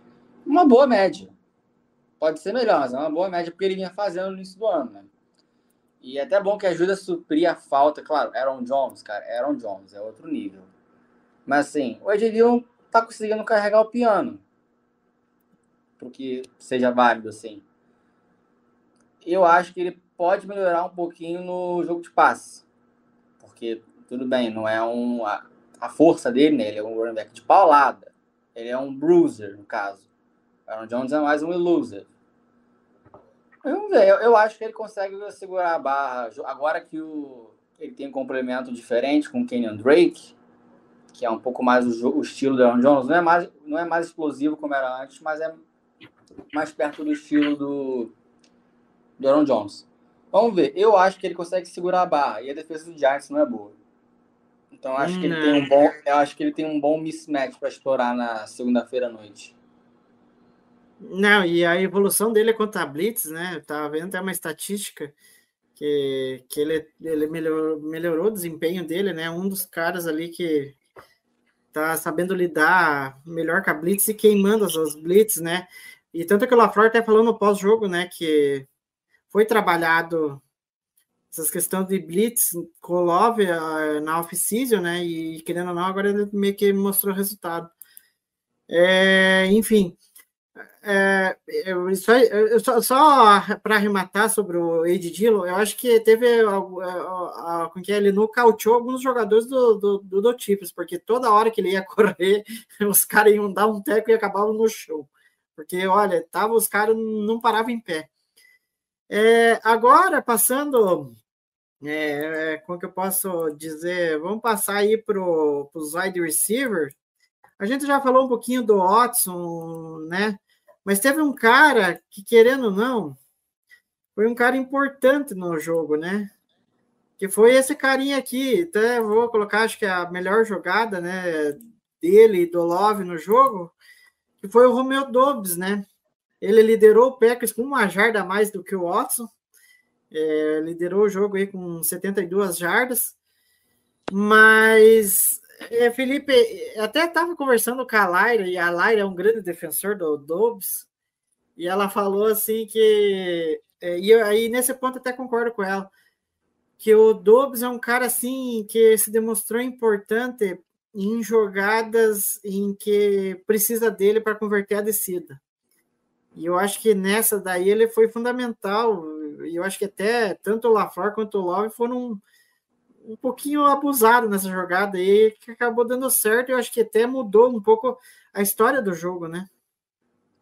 É, o, o Dobbs é o cara que tem a química mais consolidada com o Love, né? Quando eu tava vendo essa jogada ao vivo, eu achei que era um arm punch do Love.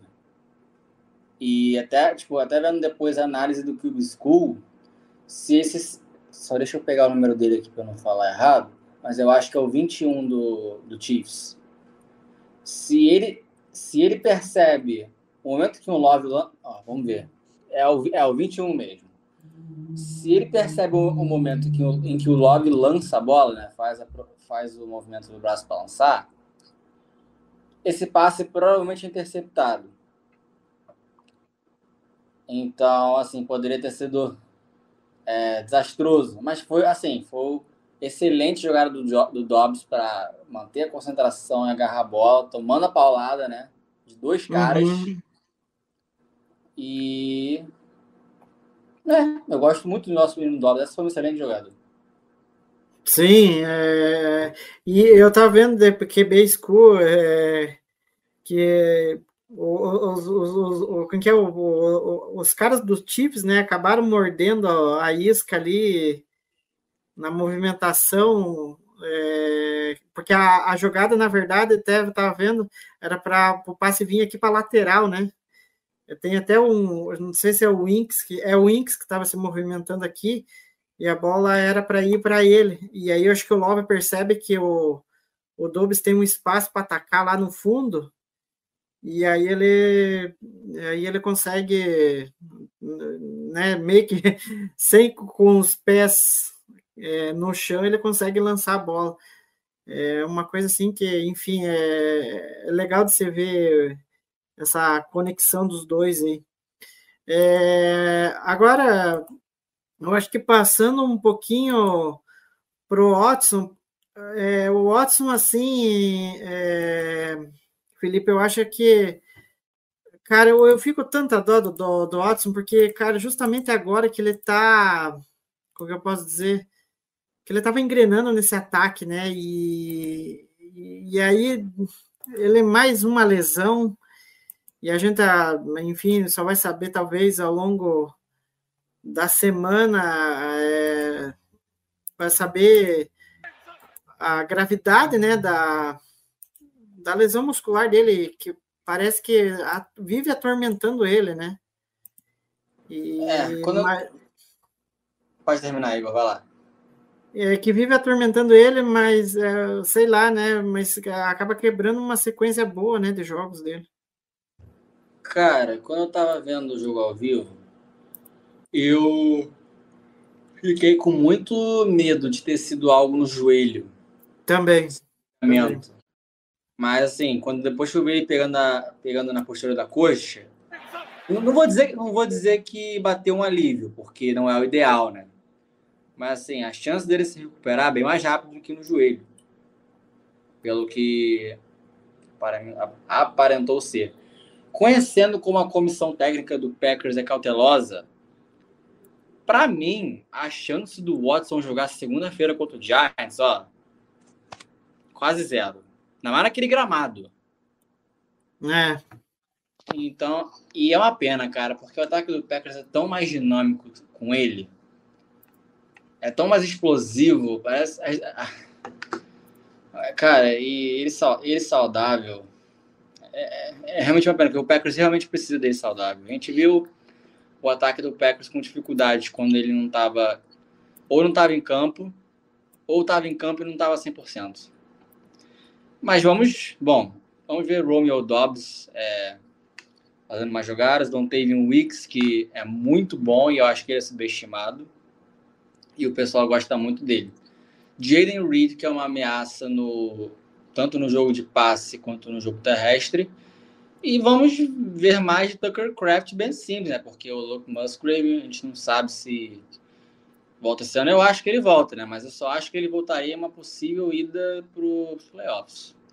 E olhe lá. Então a gente vai ter que ver outros jogadores fazendo, é, batendo no peito e chamando a responsabilidade. Não é isso, sabe? Next man up, como diz o ditado. É, sim. É, agora que você já falou em Tyrande, né? É, Cara, tem uma estatística que, que acabou saindo.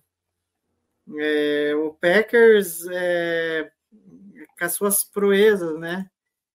É, se tornou o primeiro time aí da, da era Super Bowl a ter três Tyrands calouros anotando um TD. E, e aí, eis que é, o Caio Malzan, acho que é assim que se pronuncia, que ele cobra o Packers. Aí ele. É, a galera tem aquela mania de ficar comparando jogadas do Love com as jogadas do. É, como que é? Como eu posso dizer? Do, do Love. E aí, até vou pôr aqui na tela de novo para a galera ver que é essa jogada aqui, né? Que a, a, a, a, tá em tela dividida aqui, né? A, de um lado aqui, né? O Packers de verde é com o Jordan Love e aqui o Packers de branco é com o Aaron Rodgers. E aí a jogada é muito idêntica, né? E aí o Packers com esse TD, né, anotado aí pelo Ben Simmons, é, se tornou a primeira equipe da, história, da era da, do Super Bowl a ter três calouros Tyrants anotando pelo menos um TD. Aí eu nem tinha visto essa essa outra jogada aí, comparando aí as jogadas é, entre o Rodgers e o Love. Ah, desgraceira, né? A gente fica iludido com as coisas. Mas, enfim, é, Felipe, é, falando um pouquinho dos Tyrants, é, cara, eu me arrisco a dizer que o Packers tem um grupo de Tyrants por um longo tempo e, e, um, e, são caras muito bons ali. E que eu acho que o Packers não vai se preocupar tão cedo. Né? Eu acho que vai aproveitar bem o ano de calor deles. E, enfim, e, e me arrisco a dizer: do jeito que o Kraft e o Ben Simmons estão jogando bem, bloqueando, cara, deguara, tchau, até logo, porque né, até hoje não se provou a escolha que foi, ah. e eu não sei se eu me convenceria, apesar que o Packers pode tudo acontecer, mas se eu sou o GM, eu não sei se eu ficaria com ele. Eu, eu tentaria ficar com esses garotos aí. O, o Josiah agora vai ser free agent ano que vem. É a realidade. O Packers tem Tyrande 1, tem Tyrande 2, que pode ser muito bem um Tyrande 1 na liga, que é o Tucker uhum. Craft. E tem o Tyrande 3, que é bom de bloqueio, que é o Ben Sims. Então, assim, a não ser que o Packers queira usar o Josiah agora de fullback, o que eu não acho que vai acontecer, dificilmente ele vai ficar no Packers ano que vem. Sim, e ainda mais com, com que nem eu falei com o Ben Simmons e o, e o Tucker Craft, né, aparecendo, né, seja em jogadas de passe, como em, em jogadas de bloqueio para corrida. Então, tchau. Não, e nem, me, nem só de lembrar dessa classe de 2020 é, é uma coisa assim temerária, mas no final das contas, quem pode acabar salvando aquela classe é esse 10 aí. É, Agora que a gente já falou bastante do ataque, é, antes da gente falar um pouquinho da defesa, que, que nem o Felipe disse, é sempre a mesma coisa, a gente sabe, não, né? Enfim, a única coisa boa que eu vou falar depois da defesa é, é um ponto, dois pontos específicos. De resto, tá tudo, tá tudo, continua a mesma coisa.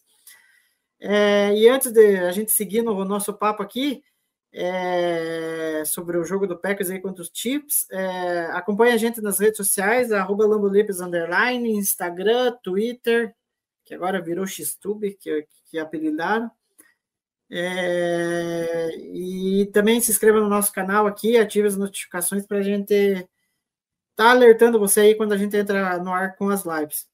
Dito isso, eu quero ver se eu acho aqui primeiro, é, rapidinho, é, que para mim isso aqui exemplifica, e, e, até o Felipe falou no, Twitter, eu achei engraçado. É, e até vou mostrar uma imagem que retrata bem o que é a defesa do Packers. Né? É, que é isso aqui. Literalmente, Travis Kelsey livre livre, livre, livre. Olha o espaço que a defesa do Packers me dá para o Travis Kelsey. E olha que o Travis Kelsey está numa temporada, numa draga tremenda, que ele não está se achando. E, o, e, e, em poucas recepções, se não me engano, foram três que eu estava vendo, e acho que ele passou de 100 jardas, 110, se não me engano. O que dizer disso aí, Felipe? Ah, você ficou falando no Twitter o tempo inteiro disso aí. Tem uma jogada, Igor. Essa é terrível. Mas tem uma jogada, eu acho, não sei se você consegue achar aí, que o Packers está fazendo uma marcação tripla no Justin Watson. E o Travis Kelce está completamente livre. Não dá para entender. O cara que você precisa marcar no ataque do Chiefs é o Travis Kelce, número 87, irmão do Jason Kelsey, namorado da Taylor Swift. E o resto você faz marcação homem a homem. coloca três, quatro no Kelsey se precisar. Cara, é, eu, eu tô quase coringando aqui ao vivo, só de lembrar da atuação das vezes do Packers contra ele no, no domingo, cara. É, essa, para mim, que eu falei, a primeira que eu falei é intancável, marcação tripla no Justin Watson, que não é nem o terceiro wide receiver do, do Chiefs. E o Kelsey totalmente aberto. É, eu, eu cheguei a ver é, essa jogada, mas o problema é que eu, eu acabei não selecionando ela, só acabei selecionando a, como que eu posso dizer, a, a foto, né, que resume bem o que o que foi, né, o, o como é que é o, o a defesa parando, o, tentando parar, né, tentando parar o Kelsey. Fora que o trabalho por, por, contra o Zia Pacheco também foi uma coisa assim, ai, meu senhor, só resolveram jogar contra o Lions, né? E, e contra o Zia Pacheco foi uma coisa assim que não deu para entender o porquê que o Packers tem essa coisa. É, é uma filosofia assim, Felipe, que me irrita. Sabe por quê? Aí eu falo assim que.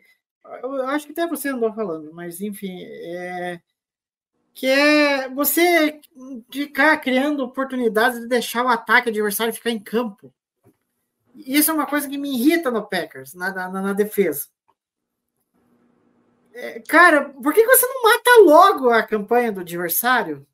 Ao invés de ser de jarda, de jarda, de jarda, e daqui a pouco ele tá lá na red zone, e aí que eu vou chegar no ponto que talvez seja a melhor coisa que o Packers é na defesa, que é mais eficiente é, protegendo a red zone. E que, que, que é talvez a melhor coisa. Mas é necessário, sabe, dar chance para o adversário chegar até lá? Eu acho que não. É aquela famosa filosofia de bend but don't break. O que dá certo em alguns casos, mas para mim, é, nem bend você pode dar, você tem que ser uma defesa dominante. Então, assim, não tem essa de bend but don't break. Bend nada, meu irmão. É three and out todo drive. Tira, tira o ataque deles de campo. Seja dominante, seja físico. Isso aí é desculpinha. Ai, avançaram 80 jardas, mas não pontuaram. Pô, parabéns, mas o ataque impôs a vantagem deles em cima da sua defesa. Isso é uma defesa bruta. Defesa porradeira. Tô até me exaltando aqui, porque eu vejo direto o jogo de São Francisco, com a minha irmã, torcedor do 49ers. E a defesa, tudo bem que tá cheio de talento ao pro, tipo Fred Warner, Nick Bolsa, tá no fã agora machucou. Mas, cara, os caras estão sempre no lugar certo. Quando eles estão no lugar certo, eles vão a pancada, cara. E tem que ser assim. Por isso que os, eu ia falar que assim, os caras chegam longe todo ano. Tipo, eles perderam duas finais de conferência seguidas, igual a gente. Mas assim, por isso que eles pô, chegaram ao Super Bowl em 2020 tem que, cara, tem que ser físico, tem que ser porradeiro, cara. Tem que, tem que ter uma mudança de cultura. A cultura do Packers não é essa, cara. A cultura do Packers é bend but don't break. Mas não tem que nem dar bend, cara. Tem que ser dominante. Não tem zero excuses. Zero. Sim, não, eu concordo. É, é, tem que ser uma defesa mais mais é, agressiva ali, principalmente na linha de scrimmage, né? que aí eu vou até colocar na tela aqui, que como é que pode, né? A gente sabe que tudo bem que o Mahomes é um é um extraterrestre, né? É um cara assim que é, ele tem uma facilidade de, de escapar dos como é que eu posso dizer dos dos sex, mas ele como qualquer QB normal, ele vai é, ele vai sofrer sec. Ele vai a hora que ele vai é, se for pressionado, ele vai ser sacado. Por que, que o Packers com a agressividade que tem na linha defensiva? A gente sabe que o Gary é agressivo.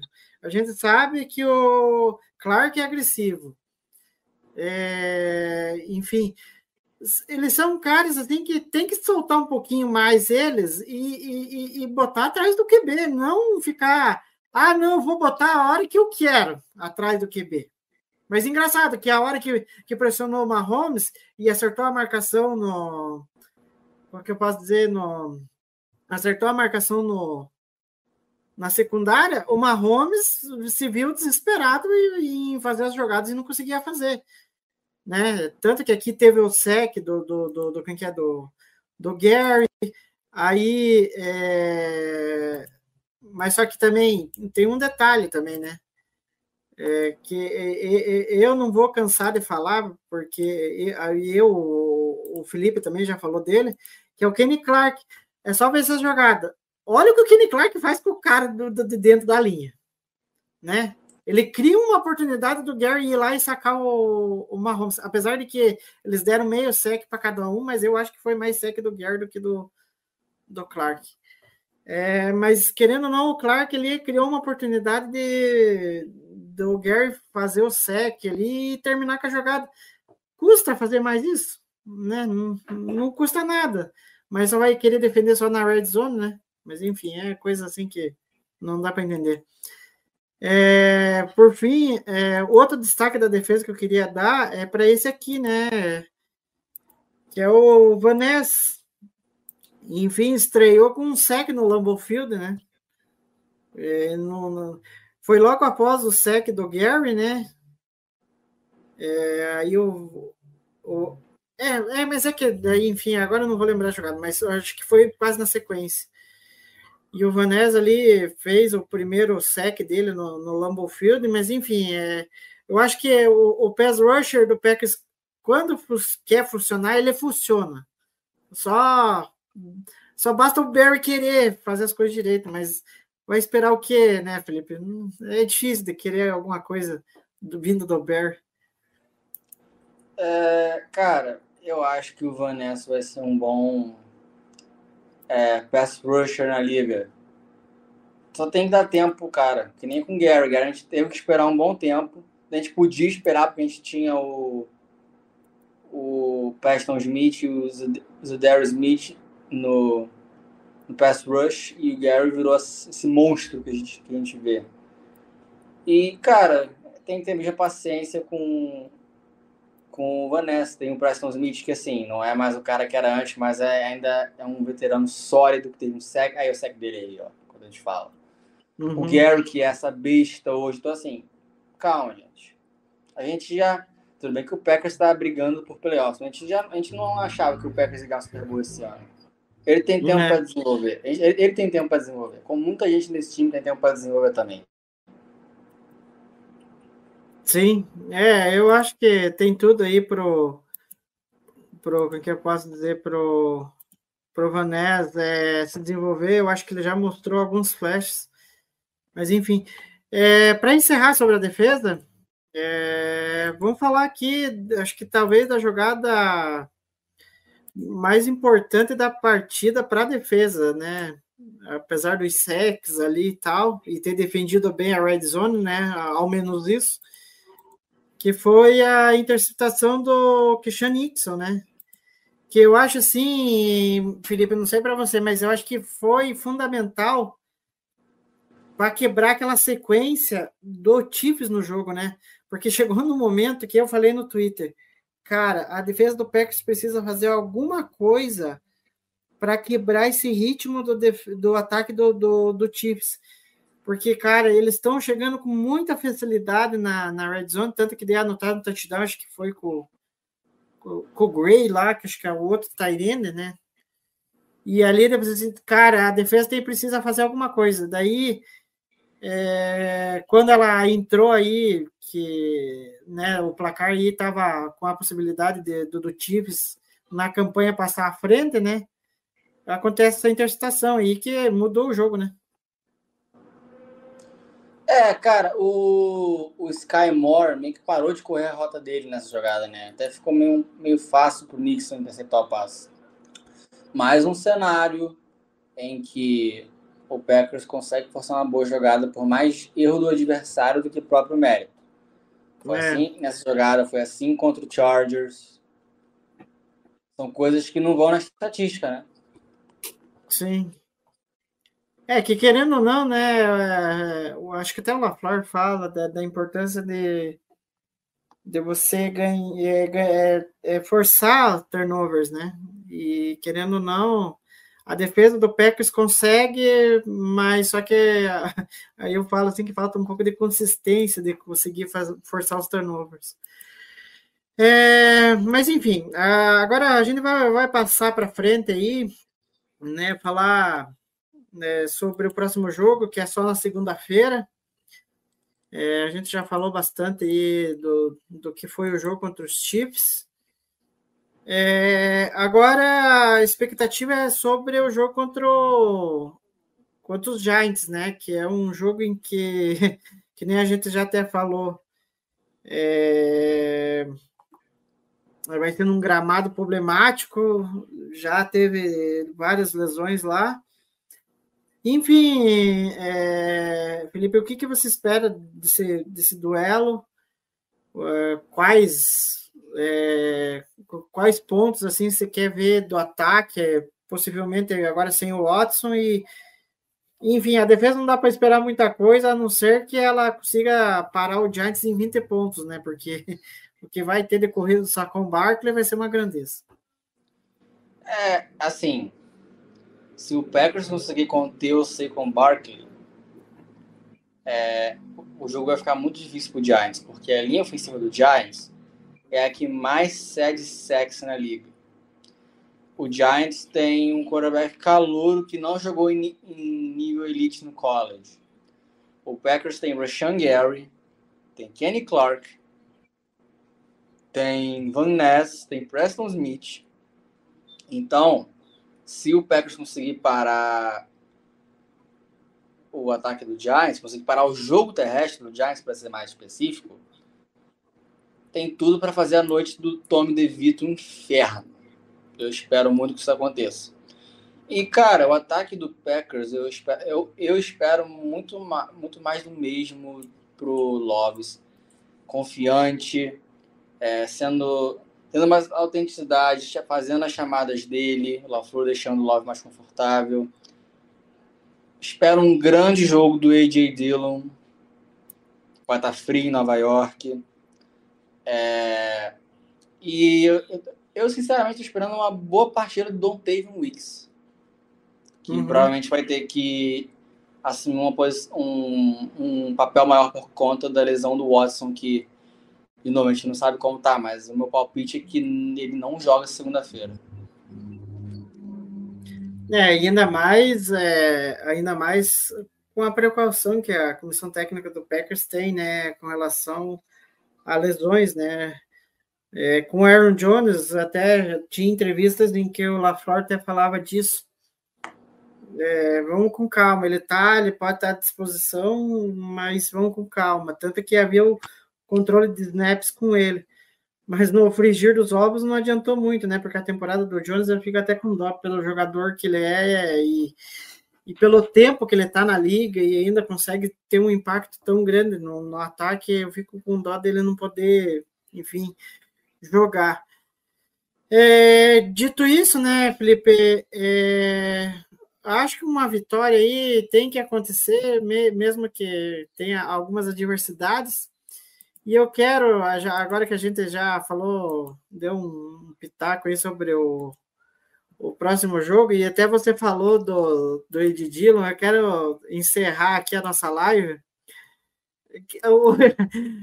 Para a galera que, que chegou a ver é, o, o Sunday Night, é, a, os jogadores que vão participar do jogo, eles gravam é, que é a intro deles lá de apresentação. E eu achei sensacional que o Ed Dillon fez. E aí eu vou até soltar aqui que a galera vai, vai ver, para quem estiver vendo a live aí, vai ver como foi a apresentação do Ed Dillon. Quad Squad University. Então, ele literalmente ele falou Quad Squad University. Ou seja, é, o Edidilo conseguiu ser engraçado no momento bom dele na temporada. Mas enfim, era só isso que eu queria terminar a live de uma forma é, descontraída aqui. Enfim, a gente é, agora o que, que acontece com o Packers aí no restante da semana e ver o Watson aí, dos restantes dos lesionados aí, que ultimamente a lista do Packers está sendo enorme. Você vê a lista do Packers, a última, o Injury Report, foi 15 jogadores. 15. E aí você pegava o adversário, às vezes só tinha um. Então, espero que ao menos aí tenha recuperado uma, uma galera aí para o Monday Night. Enfim, queria agradecer a você, Felipe, pela, pela presença aí, falar de Packers mais uma vez e agora aguardar esse jogo de Monday Night e ver o que acontece e continuar com os sonhos de, de, de playoffs, né? Seguiremos otimistas, torcendo pelo melhor possível desempenho do time e também fazer uma corrente de oração para que esse gramado do MetLife Stadium não nos prejudique o restante da temporada. É, tomara. É, não, e só outra coisa, né? Que eu ia. É, eu não ia falar nisso porque eu não gosto de falar, mas, mas eu tenho que falar um pouquinho, porque eu achei a, aquela última campanha do Chiefs, tudo bem que, que nem a galera estava falando, é, acabou prejudicando os dois lados, prejudicou o Chiefs, prejudicou quem que é o, o prejudicou o próprio Packers. Mas, cara, essas duas jogadas aqui eu não me conformo. Que é, a primeira é essa aqui do, né, do, do Mahomes, ele leva o teco é, dentro do dentro de campo, né? E, cara, ele, tá, ele, o time já não tinha mais tempo para pedir. E aí os árbitros me marcam uma falta de violência desnecessária é, pensando que o que o quem que é o pensando que o Mahomes estava fora de campo e ele e vocês verem aí ele não estava fora de campo né? Então era uma como que era? Uma era uma jogada ali que foi marcada errada. E aí tem essa outra aqui que é, ainda foi meu irmão que tinha falado e eu tinha tive a mesma sensação e que a arbitragem também marcou errado, né? Que, que foi a jogada do do Valdez Scantling, em que ao passe ali na, na lateral e o time estava sem tempo, o, o, dá para perceber bem que o Valdez para dentro do campo e o relógio era para estar tá rodando e possivelmente o Chiefs nem sei se teria a chance de fazer a Hail Mary, porque daí o, o tempo ia rodar e, e aí a arbitragem acabou ajudando aí de novo. Mas só quero ressaltar que não foi só o Packers prejudicado, o Chiefs também. E a qualidade da arbitragem da NFL tá uma coisa medonha. Mas enfim, espero que contra os Giants não, não tenhamos problemas aí. É, enfim, não sei se você quer falar alguma coisa da arbitragem. É, Felipe, senão a gente encerra por aqui.